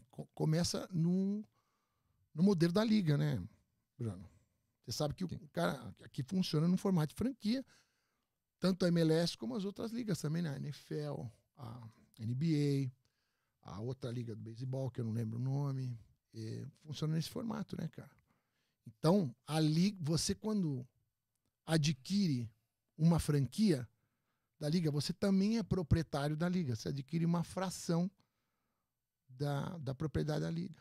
Então, é, Bem assim, diferente o modelo. muito diferente. Ou seja, então não tem essa história. Ai, o presidente do São Paulo não fala com o presidente do Corinthians. Isso não existe, né, cara? E outra coisa, os proprietários são 100% responsabilizados fiscalmente, financeiramente, sobre todos os movimentos que a empresa, que é a franquia, é, executa, né, cara? Então, a conta tem que fechar, cara. Se não fecha, você põe dinheiro. Você não, de, você não deixa para outro cara pagar. Entendi. No Brasil, em outros lugares do mundo, funciona assim, né, cara? É, é muito, muito politicagem. Enfim, é aquele modelo que a gente então conhece. aqui até o futebol é sério. É. Tá vendo? É porque você pega um, um né, igual uma operação dessa realizada do Orlando, é difícil realmente, cara, acontecer no Brasil porque não tem dono, Ô, né, Bruno, cara? desculpa, é impossível. É modelo do impossível. É É, impossível. Foi em 16 a compra do Orlando? Ou 15? Não, foi em 14. cara. 14. Vai passar rápido. Estreou na Liga em 15. Estreou na Liga em 15. Mas foi em 14. Foi o primeiro, por exemplo, foi o primeiro estádio construído com 100% de capital privado. O Orlando eh, elevou a, regra, a régua do, do ticket médio. Da liga, Sim, da Liga. da liga. Da Liga. Não, Pois é. marketing feito, eu cheguei em 16, como a gente Ah. vem da música, a gente vem do marketing. Ah, Surreal. ah, A pegada era agressiva de verdade. sim, sim. Muito agressiva. Pra época e pra cultura de soccer aqui, Agressiva, era bem cara, acima, né? bem Então, mas acima. o- a, a grande diferença é a percepção, né? Sabe? A Percepção visão. daquilo que as pessoas não perceberam ainda. Já, já existia um valor no, no, no soccer. Né? O Flávio fez uma pesquisa, um estudo de mercado, é, por uma, uma circunstância da vida dele, né? Quando ele começou a acompanhar o filho dele nas competições esportivas, das high schools da vida, das middle schools da vida. Que aqui você sabe, tem muito Sim. isso, né, cara? O meu tá na Mirror School. Então, a cultura do- dos caras aqui é, meu, meu filho tem que virar algum esportista para ter chance de conseguir uma bolsa de estudos na universidade. Claro, não era o caso dele, mas o menino gostava de futebol. E aí ele começa a perceber ali, pô, mas tanta garotada jogando, como é que pode e tal? E isso não tá tão visto, não tá tão percebido ainda aqui. Aí pesquisa, pô, mas quanto eles pagam no direito de transmissão? Pô, paga tão pouco. Aí começa a estudar e fala, não, mas vai ter um boom isso aqui, cara. E aí, velho, ó, vocês viram por quanto foi o novo contrato de direitos de transmissão da NFL, que é um esporte que está em queda, tanto de audiência como de praticante, né? Vocês sabem que está em queda? Não, não sabia. Tá, tem uma, tem uma queda, não é acentuada, mas é uma queda gradual. Por quê? Por causa do histórico de lesão de cérebro que é gerado a partir desse, né, do, do contato de cabeça que tem ali. Então veja só, um esporte tem uma ligeira queda de audiência, foi negociado por 100 bilhões de dólares. Meu Direito de transmissão. É? Vai? Hoje, Oi? hoje, agora vai renovar 2022 a MLS. Hoje é um bilhão, um bilhão e cem. Então você imagina o que tem para crescer? Porque hoje o esporte mais praticado até os 17 anos no, no- nos Estados Unidos é o soccer. Achava que era o basquete. É, é, não, o mais praticado, mas porque o soccer tem muita abrangência. Sim. O basquete tem um estereótipo que, cara, você não pode fugir dele. Eu não conseguiria jogar, por exemplo. tirou, ele- ele tirou, tirou. Bruninho, Nossa, eu ia falar, velho. Não tá fácil pra ninguém, mas eu acho que ia ser difícil. Bruninho, enter- a enterrada do Bruninho. Já imaginou o Bruninho enterrando, cara? hein, Bruninho? Nem vôlei, nem Nem futebol. com uma mola nem nos basquete. pés. Não, não, não, não. Não dá, não dá, não dá. Pois é, cara. Cara, eu acho, mas eu achei que era basquete mesmo, pros Não. baixinhos meninos É. jogando. É Não é. Que é muito nichado, né, cara? O futebol não. O futebol joga, cara. tá- tá- É. Joga um goleiro Não, de dois geralmente o os baixinhos ainda destacam ainda, Pô, cara, cara. no futebol. é, Ala, é, atacante. atacante. Não, não, acho que não mais, assim. É, eu acho que estatura hoje pro futebol também tá pesando muito, inclusive Não, cara. atacante, cara. Não, ó, Cara. os alas, você vê quanto ala, altura média para um pouquinho mais baixo. Pô, tem. Roberto Pô, voava, né? Tá louco. É louco. Ah. E outros tantos que estão aí. Esse Soteudo, que foi contratado agora para um time aqui da MLS, que eu não lembro. Sabe quem é o Soteudo, que jogava no Santos? Não. Um venezuelano, Pelé Ah, da é? Venezuela. Jogou esses louco, dias meu. aqui, né, o. Ó, Muito. o cara é o jogador mais baixo, talvez, da toda a história do, do, do futebol profissional. Olha só. Olha só. Baixo mesmo. O cara voa, velho. O cara é, um, é o Pelé da, da, da Venezuela. E aí, no 14 você chegou, chegou junto com o Orlando Já, você que já Ah. gosta de futebol, Aham. onde que entrou o futebol? Ó, o futebol já vem do Brasil, né, cara? Ah, Vem do Brasil. achei que era daqui, não, meu veio do. Brasil, veio do Brasil. Achei que era daqui. É. É? Aí eu achei, eu- pô, mas a minha história com o futebol daqui, ela começou ali em 2010. Quando eu fazia, quando eu flertava com Orlando, passando 40 dias aqui, entendeu, cara? Aí imagina, velho, 40 dias eu sem jogar, 30, 28 dias eu sem jogar futebol. Eu falei, velho, eu não tava, não tinha tanta conexão, né, cara? Aí eu vou numa apresentação um- do- do- ali na escola do, do filho do Flávio. Aí tinha apresentação dos países, da cultura, do folclore. Aí entra um cara fazendo uma embaixadinha. O cara do Brasil entra fazendo uma embaixadinha. Eu grudo o olho naquele cara e falei, esse cara deve saber alguém que joga futebol aqui. Não deu outra, grudei no cara, gente. E aí, como, beleza, pô, pô, que legal, pô, tua apresentação e tal. Pô, quem que joga futebol aqui, mano? Ah, você gosta de futebol? Pô, cara, eu gosto, tô precisando jogar. Pô, eu vou te arrumar uns caras. Só que assim, né, meu? Né, você tem que descolar algum pra mim, né?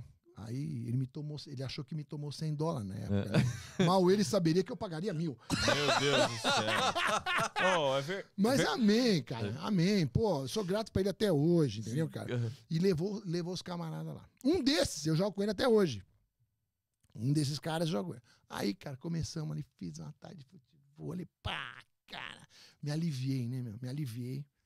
E aí, vida que segue, chego ali final de 2014 e tal. Aí, tô com um camarada ali fazendo em 2015, início de 2015, fazendo uma reforma na minha casa, né?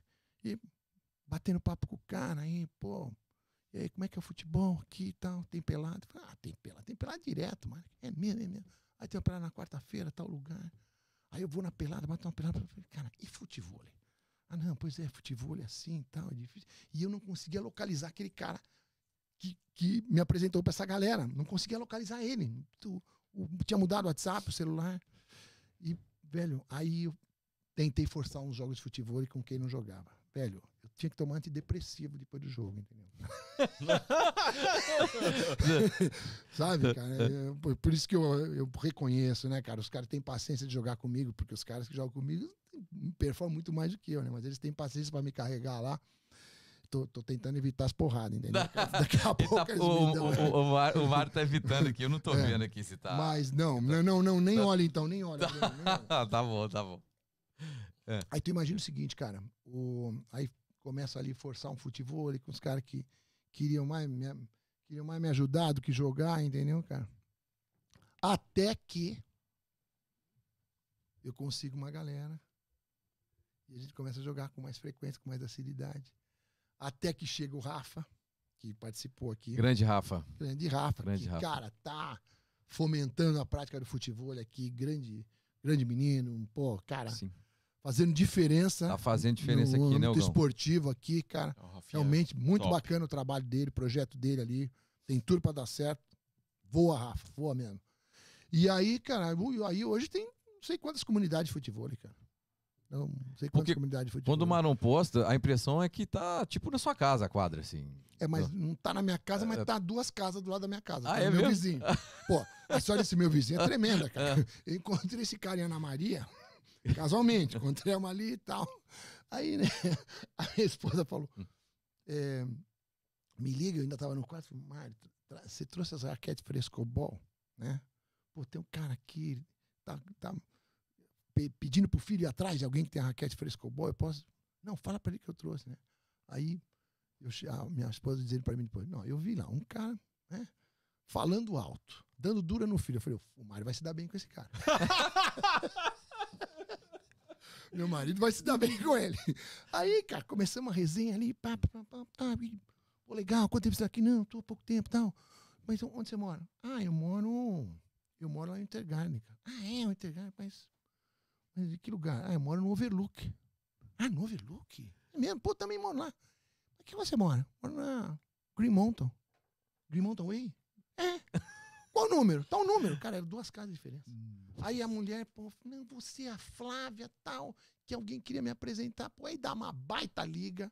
A gente começa a jogar frescobol. Aí o cara fala, mas o, "Oh, mas o que você, você pô, eu vejo que você gosta de frescobol, mas o que mais você? Pô, o que eu gosto é meu futebol, cara. É mesmo. E dá pra aprender? Eu falei, pô, cara, eu aprendi a jogar. Aprendi não, eu jogo, assim, é, num nível médio baixo, m- m- mas aprende, cara. Né? Isso não é que nem futebol. Futebol é uma coisa mais diferente. Você pode melhorar, mas você tem que ter um dom, um domzinho. Agora, futebol não, cara. Conheço cara que não, não, não, não- sabe fazer. é, no Rio Grande do Sul a gente fala balãozinho, né? 10 balãozinhos, ou 10 petecada, né? Dependendo do, do lugar do Brasil, tem um, tem um termo. O cara conseguiu jogar futebol. O cara marombeiro conseguiu jogar futebol. Sabe? Que é um negócio que depende muito de treino. De treinar aqueles fundamentos, que é peito, que é cabeçada, que é pôr a bola pro alto, enfim. Então a pessoa é treinável para jogar futebol. Treinável. A Eu- eu, gosto muito dessa parada. A pessoa, Isso a é- pessoa é- é. Aí. Bruno, tu imagina o seguinte: eu falo isso pro cara e ele fala: Meu, eu vou fazer uma quadra no fundo da minha casa. Aí, Eu, eu penso lá comigo: Ah, tadinho, né? Sabe de nada, inocente. Ele vai ver o HOA, se ele vai fazer, se o HOA vai deixar ele fazer. Sabe de nada, inocente. Rapaz, dali dois dias o cara me liga. Mário, eu tô com os caminhões de areia aqui. Eu queria saber mais, assim, detalhadamente a medida. Eu falei, como assim você tá com caminhão de areia? Você é maluco, velho. O HOA vai te multar. Eu falei, mas não, não, você pode me ajudar aqui? Depois deixa que eu me entendo com o HOA. Sei o quê? Você encontra uns caras desses, não tem jeito. Você atrai. Você tem um campo magnético pra atrair uns loucos que nem você, né, cara? É verdade. Não tem jeito, cara. Você sabe que negócio polos opostos se atraem? Sim, Não, não, eu, eu acho que, humanamente falando, é polos parecidos que se atraem, Sim, entendeu? sim. Aqui não tem nada de oposto. Esse cara. sabe aquele cara que você fala, pô, meu sogro, por exemplo, né? Meu sogro ia encontrar ele de alguma maneira. Se não fosse através da Flávia, eu ia encontrar ele de alguma outra forma. Porque o cara parecia comigo. É mesmo, que legal. Claro, claro. Aí tu imagina o seguinte, tá ali, os caminhões de areia e o cara começou. E ele fez uma quadra. Ele Casa- fez uma quadra e quem joga mais futebol na quadra hoje É sou eu, você. entendeu? A quadra é sua. Não, cara, aí ele, ele- ele- ele se amarrou no beach tênis, tá jogando tênis pra caramba, e tá super engajado. E aí vai a galera lá, né, cara? Esses caras que, pô, o Renato Abreu, o Kleber, que são os, os boleiros, né? Alguns dos, dos conhecidos aqui, né? Cara, Já- que tiveram trajetórias super vitoriosas aí como, como atletas, né, meu? Tá com a turma boa aqui, né? O Tá. Ronaldo de boleiro, né? Tá, tá, tá com a Aqui- turma boa e, e tá chegando, né? Tá chegando. Emerson E- e tá- chegou o agora. Emerson- é. Rivaldo O aqui já algum Rivaldo tempo. já aqui, é. É. Tardelli. Tardelli tá por. Mas O o William- Tardelli tá, tá vindo pra morar? Hum, não tem essa. a- a- acho que sim, mas não, não tem certeza. Não tem certeza. É, o Emerson tá Morando uma aqui. vibe de, de morar mesmo, né, cara? O Kleber já mora há algum tempo, Já o mora- Renato também, O Rivaldo também. Rivaldo também. É, dá pra. o dá- Doni, o sim. Doni, que tá no, no- no setor de construção civil, de real estate também, Ah, não sabia. tá, tá bombando, É, tá né? super, É. Super Doni faz tempo que empreendedor. mora aqui, né? É, é um. cê- Sabia que tava nessa ó, área. Esse é, um Ah. cara, esse é um cara legal pra você trazer. aqui. É, é. Pá! O Doni é um cara muito maneiro, muito maneiro. Gente boa mesmo, gente boa, gente boa mesmo. O, o, o que eu queria tentar arrancar do Marão aqui, que eu tenho certeza que tem gente vendo, é um pouquinho realmente do treinamento. Não só né, o- o que ele ó, o que ele fez com o Flávio, ele fez com milhões de pessoas, algumas mil. E eu queria Aham. entender um pouquinho essa didática desse treinamento. Você pode falar desse modelo de negócio, você pode falar um pouquinho, você pode entregar um, um pouquinho para quem está no começo, para quem está lá no seu 1991, o que que esse cara que está formando uma equipe de venda agora, o que que ele precisa fazer? Você pode entrar Uhum. nessa, nesse Então, conteúdo? Cara, eu. é, eu gosto sempre de salientar a, a visão do, do, do, do indivíduo treinável. Né, cara? Muita gente é muito focada em talento. Pô, esse cara leva jeito para vender, Mário. Esse cara já nasceu com dom. Isso para mim é um ledo engano, entendeu, cara? É um ledo engano. Por exemplo, se eu vou explorar ali a trajetória do Flávio, que é mais conhecido. O Flávio é um cara tímido. É um cara tímido, mas é uma mente treinável. Então, o cara que treina, se ele tiver no mindset dele esse elemento, esse ingrediente de acreditar que todo mundo pode vender. Aliás, não é que todo mundo pode vender. Todos vendemos já. O que acontece é que uma boa parte da humanidade vende mal. Mas todo mundo vende. Qualquer, a despeito de qual seja a sua profissão, entendeu, cara? Você está vendendo teu tempo, ou você está vendendo a tua, enfim, a tua hora de trabalho. Um médico vende uma consulta. Só que o cara escalar a venda, enriquecer com venda, isso é outra história. Performar com venda é outra história. Então, cara, eh, eu gosto sempre de dizer para quem treina que não cometa o equívoco de definir quem é bom. Tem que definir quem é bom. Você tem que ter um processo onde o processo defina quem de fato vale a pena você investir mais ou vale a pena você investir menos. Eu, eu raramente eu excluí alguém no, no meu ambiente de venda. Raramente. Agora o processo exclui. Então quem sou eu para falar, pô, esse cara leva jeito. Pô, esse cara. Não, eu faço o processo. A gente chama, coloca numa sala. Vai fazendo o processo e o processo é eliminatório. E nesse processo, o que, que você entrega? Você entrega a visão da, do, do que é vender. Começando a partir da, da, da, visão de que o cara já vende. Só que o que acontece? Você vende mal. Por isso que você está, inclusive, aqui. Se você vendesse bem, tinha não sei quantas empresas atrás de você. é simples assim. É porque ele foi, né? Como é que é? É porque ele foi até você, né? Não, assim. ele está ali, por exemplo, um cara que que recebe um chamado para um treinamento de venda, por que, que ele está ali? Porque ele vende mal. Não é porque ele sabe vender. Não, mas que eu trabalhei em tal empresa, tal, não. Se você fosse um, um baita vendedor, tinha 10 empresas atrás de você, meu amigo. Então, quando isso não acontece, é porque você ainda não é um bom vendedor. Então, o cara precisa entender o seguinte: ele já vende.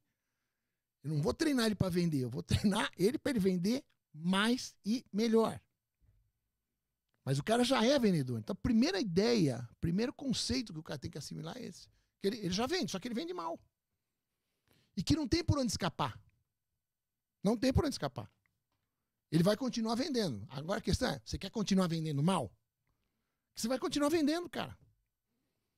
Tem uma tese até que o cara, desde criança, primeiro exercício de venda, quando, quando é? Quando ele chora. É o primeiro meio de comunicação que uma criança tem com, com, com os pais para pleitear o direito de se alimentar é o choro, ou quando está doendo. Então ali já tem uma comunicação. Uma comunicação que tem como objetivo o quê? Influenciar um comportamento. Porque o choro dessa criança está influenciando uma reação nos pais. Que venda nada mais é do que um exercício de influência. Eu não gosto dos termos é, persuasão, por exemplo. Às vezes o vendedor tem muito essa, né, cara? Ele gosta, ele gosta de persuadir. Eu falo, cara, você não precisa persuadir. Inclusive, você vai vender mais quando você se libertar dessa ideia de persuadir. Você precisa influenciar, cara. Outra coisa que eu chamo muita atenção para os treinadores de venda é ensinar, antes de ensinar os caras a vender, ensinar os caras a pensar como um vendedor de alta performance. É, sabe aquela ideia? O que, que eu tenho que fazer? Não. Primeiro é como você tem que pensar. Não é como você tem que fazer. Fazer é depois. Entende? Então, como é que se comporta um vendedor de alta performance? Aí você vai falar né, do termo que eles estão usando hoje, que eles acham lindo, né? Da soft skills.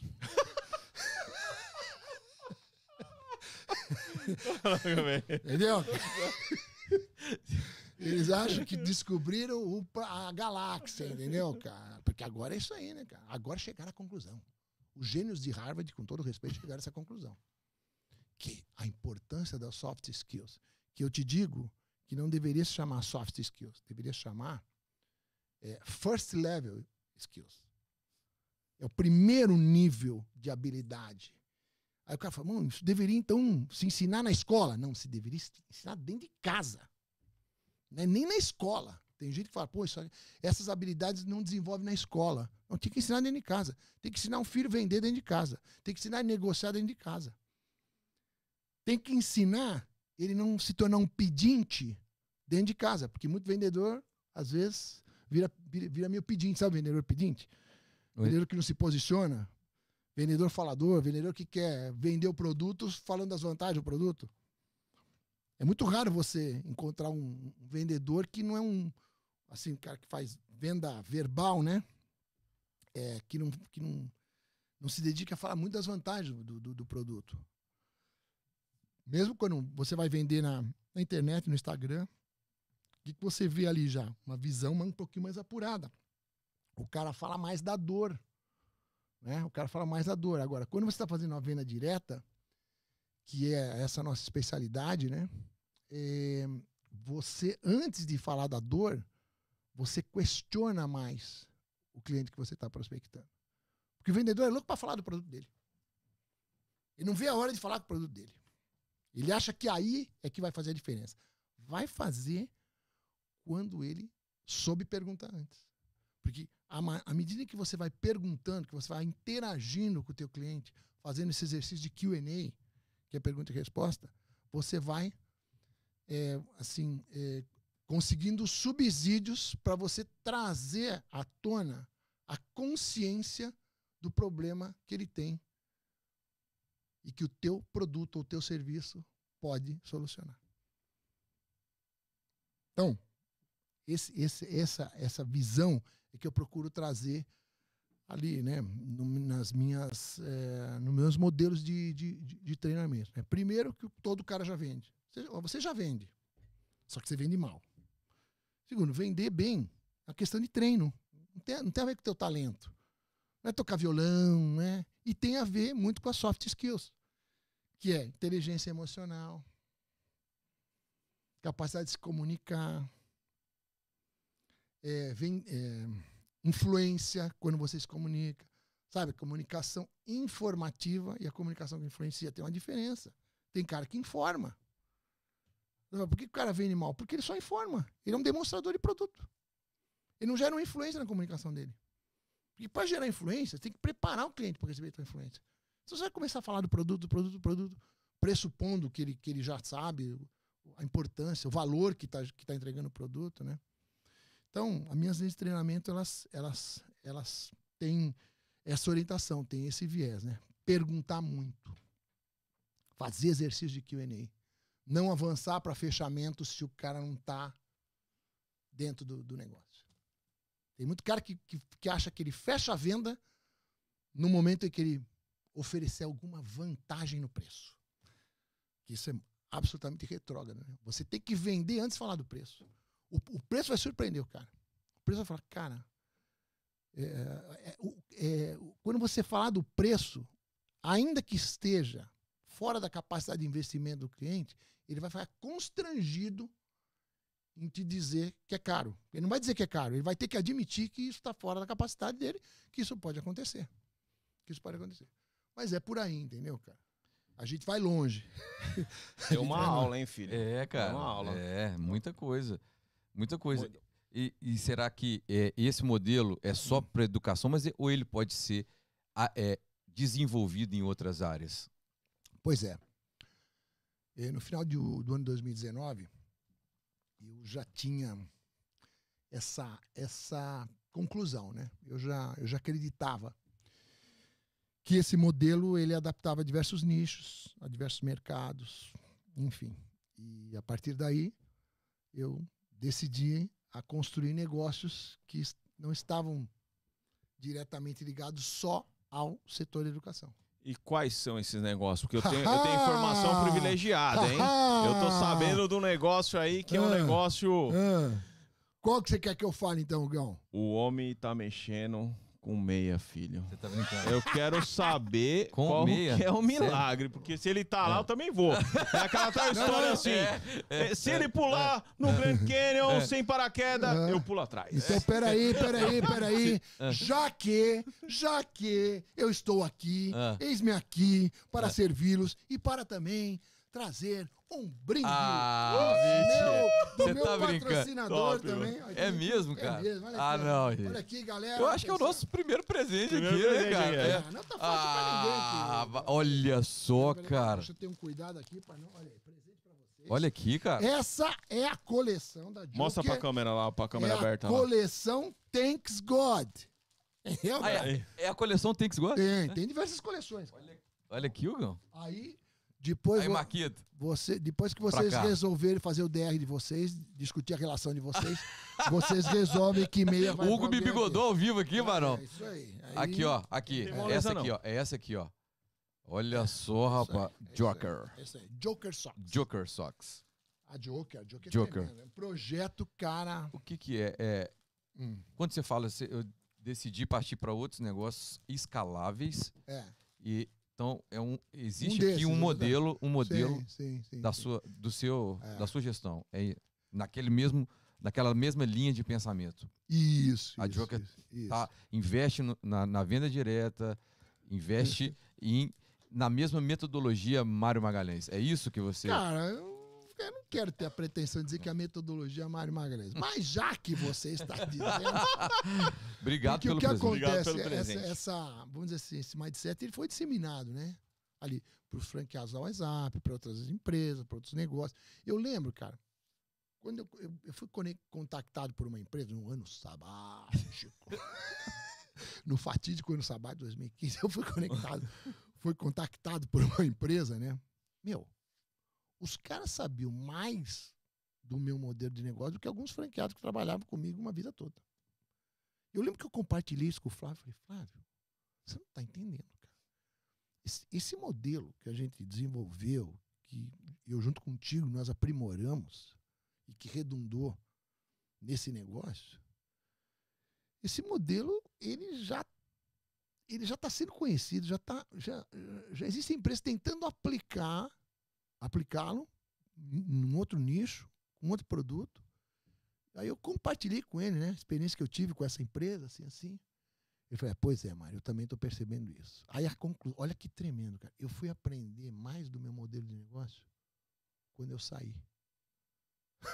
Olha só. Tu acredita, cara? Olha que, olha que eu saí, quando eu saí da operação, eu fui, eu fui me dar conta do negócio que a gente tinha criado, que transcendia o mercado inglês, o setor de educação de inglês, entendeu, cara? Transcendia isso. Bom, e aí, cara, eu tô na Joker Sox, né? Deixa eu não cometer uma injustiça com os outros negócios, né? Senão os outros filhos ficam tristes também, né? Ficam enciumados. Eu tô com a Next Academy, que é um projeto, cara, super gerador de valor. A Next Academy é o maior player no mercado de intercâmbio de jovens atletas, estudantes, Top. aqui para os Estados Unidos. Então, é, um, é, um, é, um, é uma empresa que se dedica a entregar um programa de treinamento para esse rapaz, para esse jovem, para esse adolescente entre 14 e 24 anos de idade, que deseja estudar numa universidade americana com uma bolsa, ou total ou parcial de estudos, através do esporte. Top. hein? Então, muito maneiro, cara.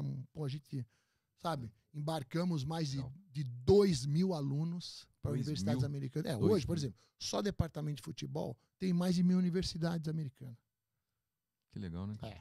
E, eu- e tudo indica que eles vão fazer aquele mesmo processo, que é o draft, né? Já estão draftando, né? Já tem, já tem jogadores, por exemplo, Orlando emprestou um jogador para um time da segunda divisão inglesa, o cara arrebentou ali, foi um cara draftado.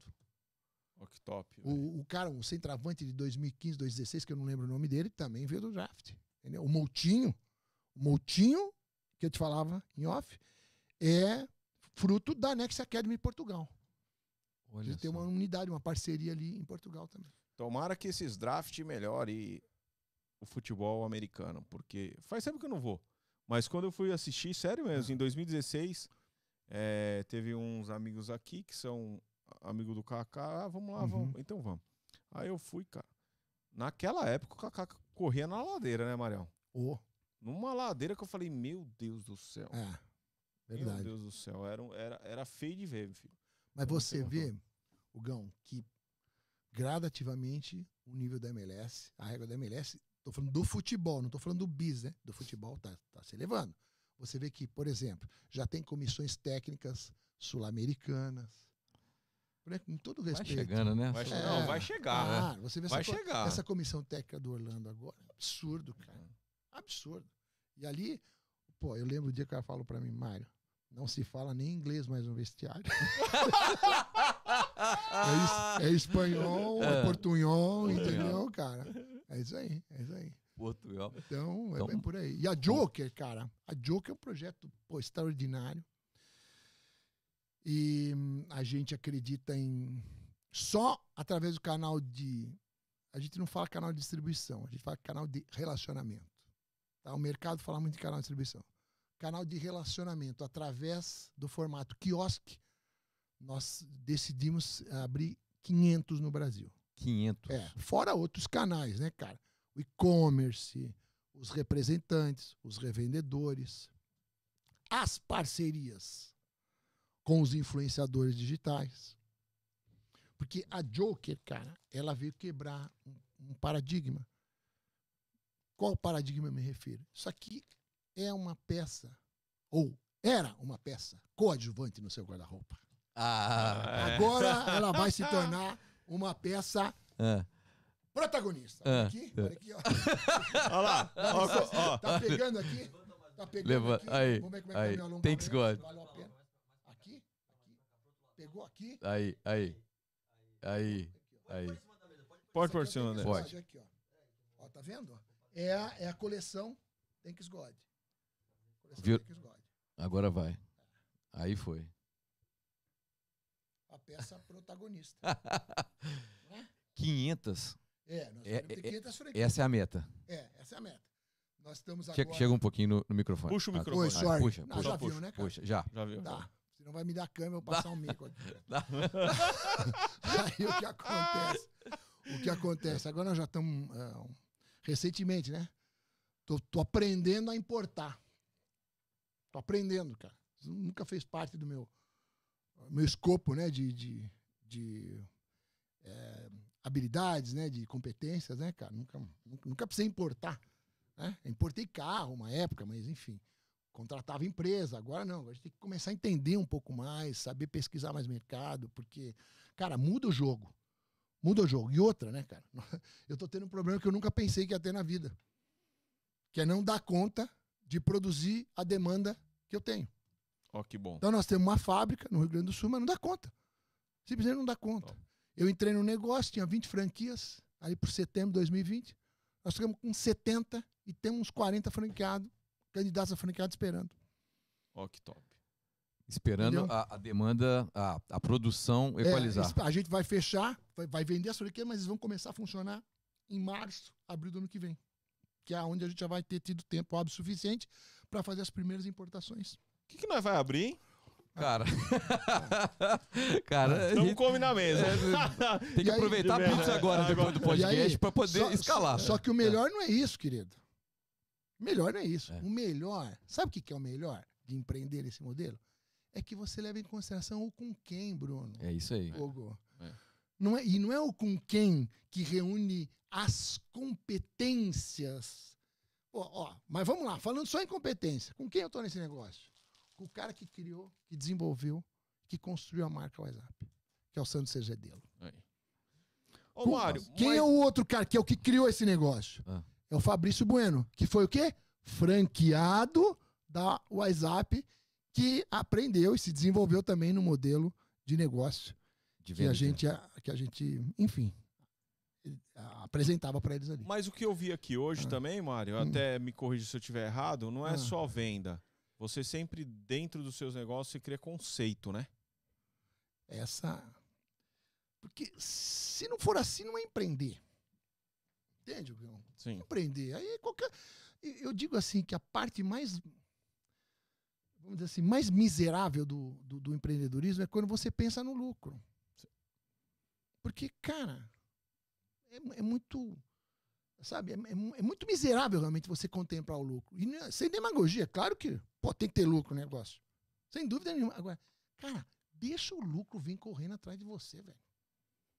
Quando você, quando você é, é, é, tem engajamento no teu negócio, quando você, quando você desenvolve conceitos que atraem, que conquistam as pessoas, e o cara fala, pô, eu não quero só empreender, cara, eu quero estar junto contigo construindo.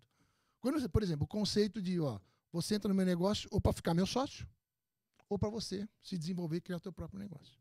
Olha o que aconteceu. Isso aqui é prova viva. Fabrício Bueno. Ele criou o próprio negócio. E aí o que acontece? Me convida para participar do negócio. É que é referência. Essa, Você entendeu, cara? cara, essa, essa turma Mas- aí é fonte de petróleo. Mas, cê- Que- mas- mas você entendeu a diferença? o quê, meu É. amigo? Não é, Eu não é um, aqui. agora não é o meu negócio, é o negócio dele que eu colaboro. É diferente, por isso que eu Sim. digo, eu tô, eu tô é um outro ciclo. Não é mais eu criando o negócio, criando o produto. É eu, assim, o meu modelo inspirando pessoas a criarem seus próprios negócios, criar seu próprio produto. E eles me convidam, né? Aí, por, enfim, motivos que. Você acha que empreender é para todo mundo? Olha, Bruno, com certeza é para todo mundo que está nos assistindo. Aí, essa, engraçado que eu respondi essa pergunta esses dias, né? Eu disse sim, é para todo mundo, sim. E uma pessoa me questionou, mas e o cara que vive abaixo da linha da miséria na África? E eu respondo o seguinte, cara, ele, a partir do momento que ele tem acesso à informação, é para ele também. A questão é que às vezes a informação não vai chegar para ele, entende, cara? Agora, dizer que ele não pode, ele pode, desde que ele tenha informação. E aí transforma a informação em conhecimento, e aí transforma o conhecimento em performance. Né? Esse é o, é o ciclo: informação, conhecimento e performance. E aí, no final, sabedoria. Que aí você vai performar mais com menos esforço. Não sem esforço. Nunca sem esforço. Nunca, não, jamais sem esforço. A, a, ideia de procurar ferramentas e tecnologia para diminuir o esforço é um equívoco. Equívoco. É, é, é, letal isso aí. E tem muita gente nesse viés, infelizmente. Galera dessa geração mais recente compra essa ideia equivocada. Você tem que você tem que aprender a manusear as ferramentas de tecnologia para produzir mais, não para trabalhar menos. Como é que vai trabalhar menos? A, a cultura de trabalhar menos. A lei do mínimo esforço é uma lei é, nata ao ser humano. Né? A gente nasce com essa ideia, né? Desde a época das cavernas, os caras se poupavam, e aí quando estavam morrendo de fome, vamos caçar. Era assim que funcionava. Assim que funcionava. Então, essa lei do mínimo esforço, ela está no DNA. Agora, quando você empreende, você, você, de alguma maneira, você tem que, você tem que combater essa quase que um instinto, né, cara? De se esforçar menos. E entender que esforço não é só sacrifício, cara. Esse é o ponto. Que a galera associa. Os caras falam, não, é porque aquele cara trabalha pra caramba e ele é disciplinário. Eu falei, velho, ele é apaixonado pelo que ele faz, cara. Então, o que você pensa que, sabe cara que separa? Agora é hora do lazer, agora é hora do trabalho. Não existe, cara. Não existe para mim hora do lazer, hora do trabalho. Tudo é lazer, velho. Tudo é lazer. Entendeu? Não querendo, é, assim. Pô, mas lazer não, é, não dá uma ideia de uma parada mais descontraída, de uma coisa assim que você não está esquentando a cabeça, mas que, que você precisa esquentar a cabeça? Você precisa se ocupar, você precisa ser intenso, você precisa ser focado, você precisa ser, eh, ficar perto do zero de dispersão quando você está fazendo a entrega ali. Isso, isso vira uma experiência prazerosa, sabe? Vira. Esses dias eu, eu falei um pouco sobre isso nos stories, né? Ali. Cara, você transformar aquilo que você deve fazer naquilo que você quer fazer e depois naquilo que você gosta de fazer. O que, que eu devo fazer? Cara, definir, é isso aqui. Então, eu vou querer fazer. Bom, ativo o meu motivacional por querer. De tanto, começa a fazer uma vez, duas, três, eu aprendo a gostar, cara. E aí já era, né, cara? Aí já era. Se o cara falar, ah, mas eu. Pô, tem cara que trabalha 14 horas por dia. Claro, o cara trabalha. Desculpa, cara, ele tá se divertindo ali, velho. É verdade. É isso mesmo. Você entendeu? É isso, é essa, essa, galera que tem essa pegada, que tem essa intensidade, não tem essa conotação. O cara que fala em aposentadoria, por exemplo. Pô, eu caí nesse conto um dia, velho. Eu pensei, pô, um dia eu vou me aposentar, vou até morar em Miami. um dia eu acreditei nessa história, né, cara? Mas, pô, aí você vai ver, cara, aposentadoria não existe, meu você vai migrando, você vai migrando de patamar. Você, você tem, pô, viver sem entregar. Aí, aí, aí eu te pergunto, como é que com essa conduta você vai ficar depressivo? Deus que me perdoe. Tem como não? Minha mulher às vezes fala, meu, você não consegue ficar quieto, não? Você não consegue é, ficar só, só com, com um negócio? Eu falo, não. Meu negócio é fazer negócio. é fazer negócio. Meu negócio é, é correr aí, atrás das coisas. Eu não consigo ficar parado em um negócio só. Nunca tive um negócio só. Eu, eu tive a oportunidade recente agora, Gão, de estar com o Mário em algumas oportunidades e conseguir, né, através do nosso querido Fernando, uma mentoria. Estou sendo mentoriado, pode, digamos, né, Marão, hum. por você nesse último mês. E eu me queria transmitir aqui três coisas que eu aprendi com você nesse último mês. Uau! Que a primeira vez quando, quando a gente foi né, pegar essas orientações com você, você quis saber primeiro quem, onde estava o coração do negócio, Uhum. se a pessoa estaria à frente disposta, né, que, a estar tá nesse negócio. Então, eu entendi que você queria ver o sentimento do, da construção. Eu entendi. Mais do que isso, qual o nível de comprometimento que você queria entregar para o negócio? É isso aí. É Porque isso aí. o know-how é importante. Mas a medida do comprometimento que você quer entregar para o negócio é a que vai potencializar mais ou menos esse know-how e traduzir essa potencialização em receita, em lucro, Sim. e em prosperar com o negócio, e em gerar valor para as pessoas que estão junto também contigo. Por aí. Foi a primeira coisa que, que você perguntou, que você pôs na mesa, e eu fiquei ouvindo. A segunda foi que, durante esse processo de construção, é o processo que define quem fica e quem sai. Eu nunca vou esquecer daquele dia. Não precisamos esquentar a cabeça em quem nós vamos excluir. É isso aí, cara, que não é a gente É. e nem quem vai chegar, É. sabe? E eu entendi, porque eu, eu tava indicando, mas será que vai ficar essas pessoas? Não sei o quê. Mário, não- você não tem que preocupar com isso agora. É, A preocupação é um negócio nascer. É. Isso aí é outra coisa. Isso, Isso aí, isso, isso isso. aí é, é- O processo é- exclui, cara. E inclui outros. Então, exatamente. De repente chega alguém, quando a gente tá livre para pensar dessa maneira, Bruno, vai chegar gente e vai, cara, olha quem chega pro time. Porque É isso isso, cara, eu acredito campo magnético. Cria um campo magnético. né? Que foi a terceira coisa que eu Ah. aprendi, que Ah. não é o que e é com quem. É com quem? Que é que você falou é aqui já. violento, cara, com quem é violento. E tá próxima desse, tá próximo desse pensamento realmente faz diferença, cara. Faz diferença em tudo, até para tirar a ansiedade inicial Pois que é. ela vem junto com a, com a emoção, né? Vem. E, e tal, e às vezes ela atrapalha, né? A ansiedade, você tá lá muito emocionado em montar o negócio É. e tal. Hoje É. mesmo, eu, eu, Essas- eu tava falando com uma pessoa hoje, gente. Cara, nós entramos num dado momento na reunião em êxtase. Êxtase. Êxtase. Aí, cara, a gente já tava assim. Porque a questão não é que, pô, cara, o cara equilibrado não é aquele que se desequilibra, não é aquele que não se desequilibra. É aquele que se desequilibra. Imagina aquele cara andando no, no como é que se diz? No, no, no arame ali, Na, na corda bamba. na corda bamba. Não tem uns momentos que ele, opa, só que ele volta. Só que ele volta. Então, cara, eu notei ali, pô, a gente tava entrando no estado de êxtase. Vamos voltar. Por que, que eu notei que a gente tava entrando nesse- nesse estado, que é o estado que eu chamo também de eufórico? Euforia não trafega com sabedoria, né? Ou você está eufórico, ou você está exercendo euforia, ou você está exercendo sabedoria. No mesmo lugar não fica. Né? Como, por exemplo, celebração e construção. Quando você está celebrando, você não está construindo. E é um direito que a gente tem. Vamos celebrar também, eu gosto de celebrar. Mas celebrar na medida certa. Aí entra, aí entra aquilo que vem no final, que é a sabedoria, né, cara? Que aí precisa um pouco de rodagem, né, cara? E, então, eu, eu notei. Eu, por quê? Porque a gente estava enxergando as etapas subsequentes sem enxergar a que de fato faria diferença, que seria a próxima. Qual seria a próxima etapa dessa desse negócio que a gente estava idealizando ali? É as outras duas partes que não estavam presentes nessa reunião se conectarem com essa outra parte que estava chegando. Então, antes de começar a fazer um plano de ação, porque, cara, quem empreende é acelerado. Pá, não, então vamos ver como é que a gente vai fazer isso. Blá, blá, blá. Não, não, não, não. Aí, aí me veio assim, cara. Eu falei, querido, assim, ó, a próxima etapa não é essa. É você se conectar, a gente entrar na, ficar na mesma página junto com o fulano e com o Beltrano. Casualmente é uma parceria que a gente vai fazer ali com a Joker, que num dado momento o Brasil vai saber. O Brasil vai saber. e tem mais uma, Gão. Tem mais uma que eu, que eu quero deixar registrado aqui.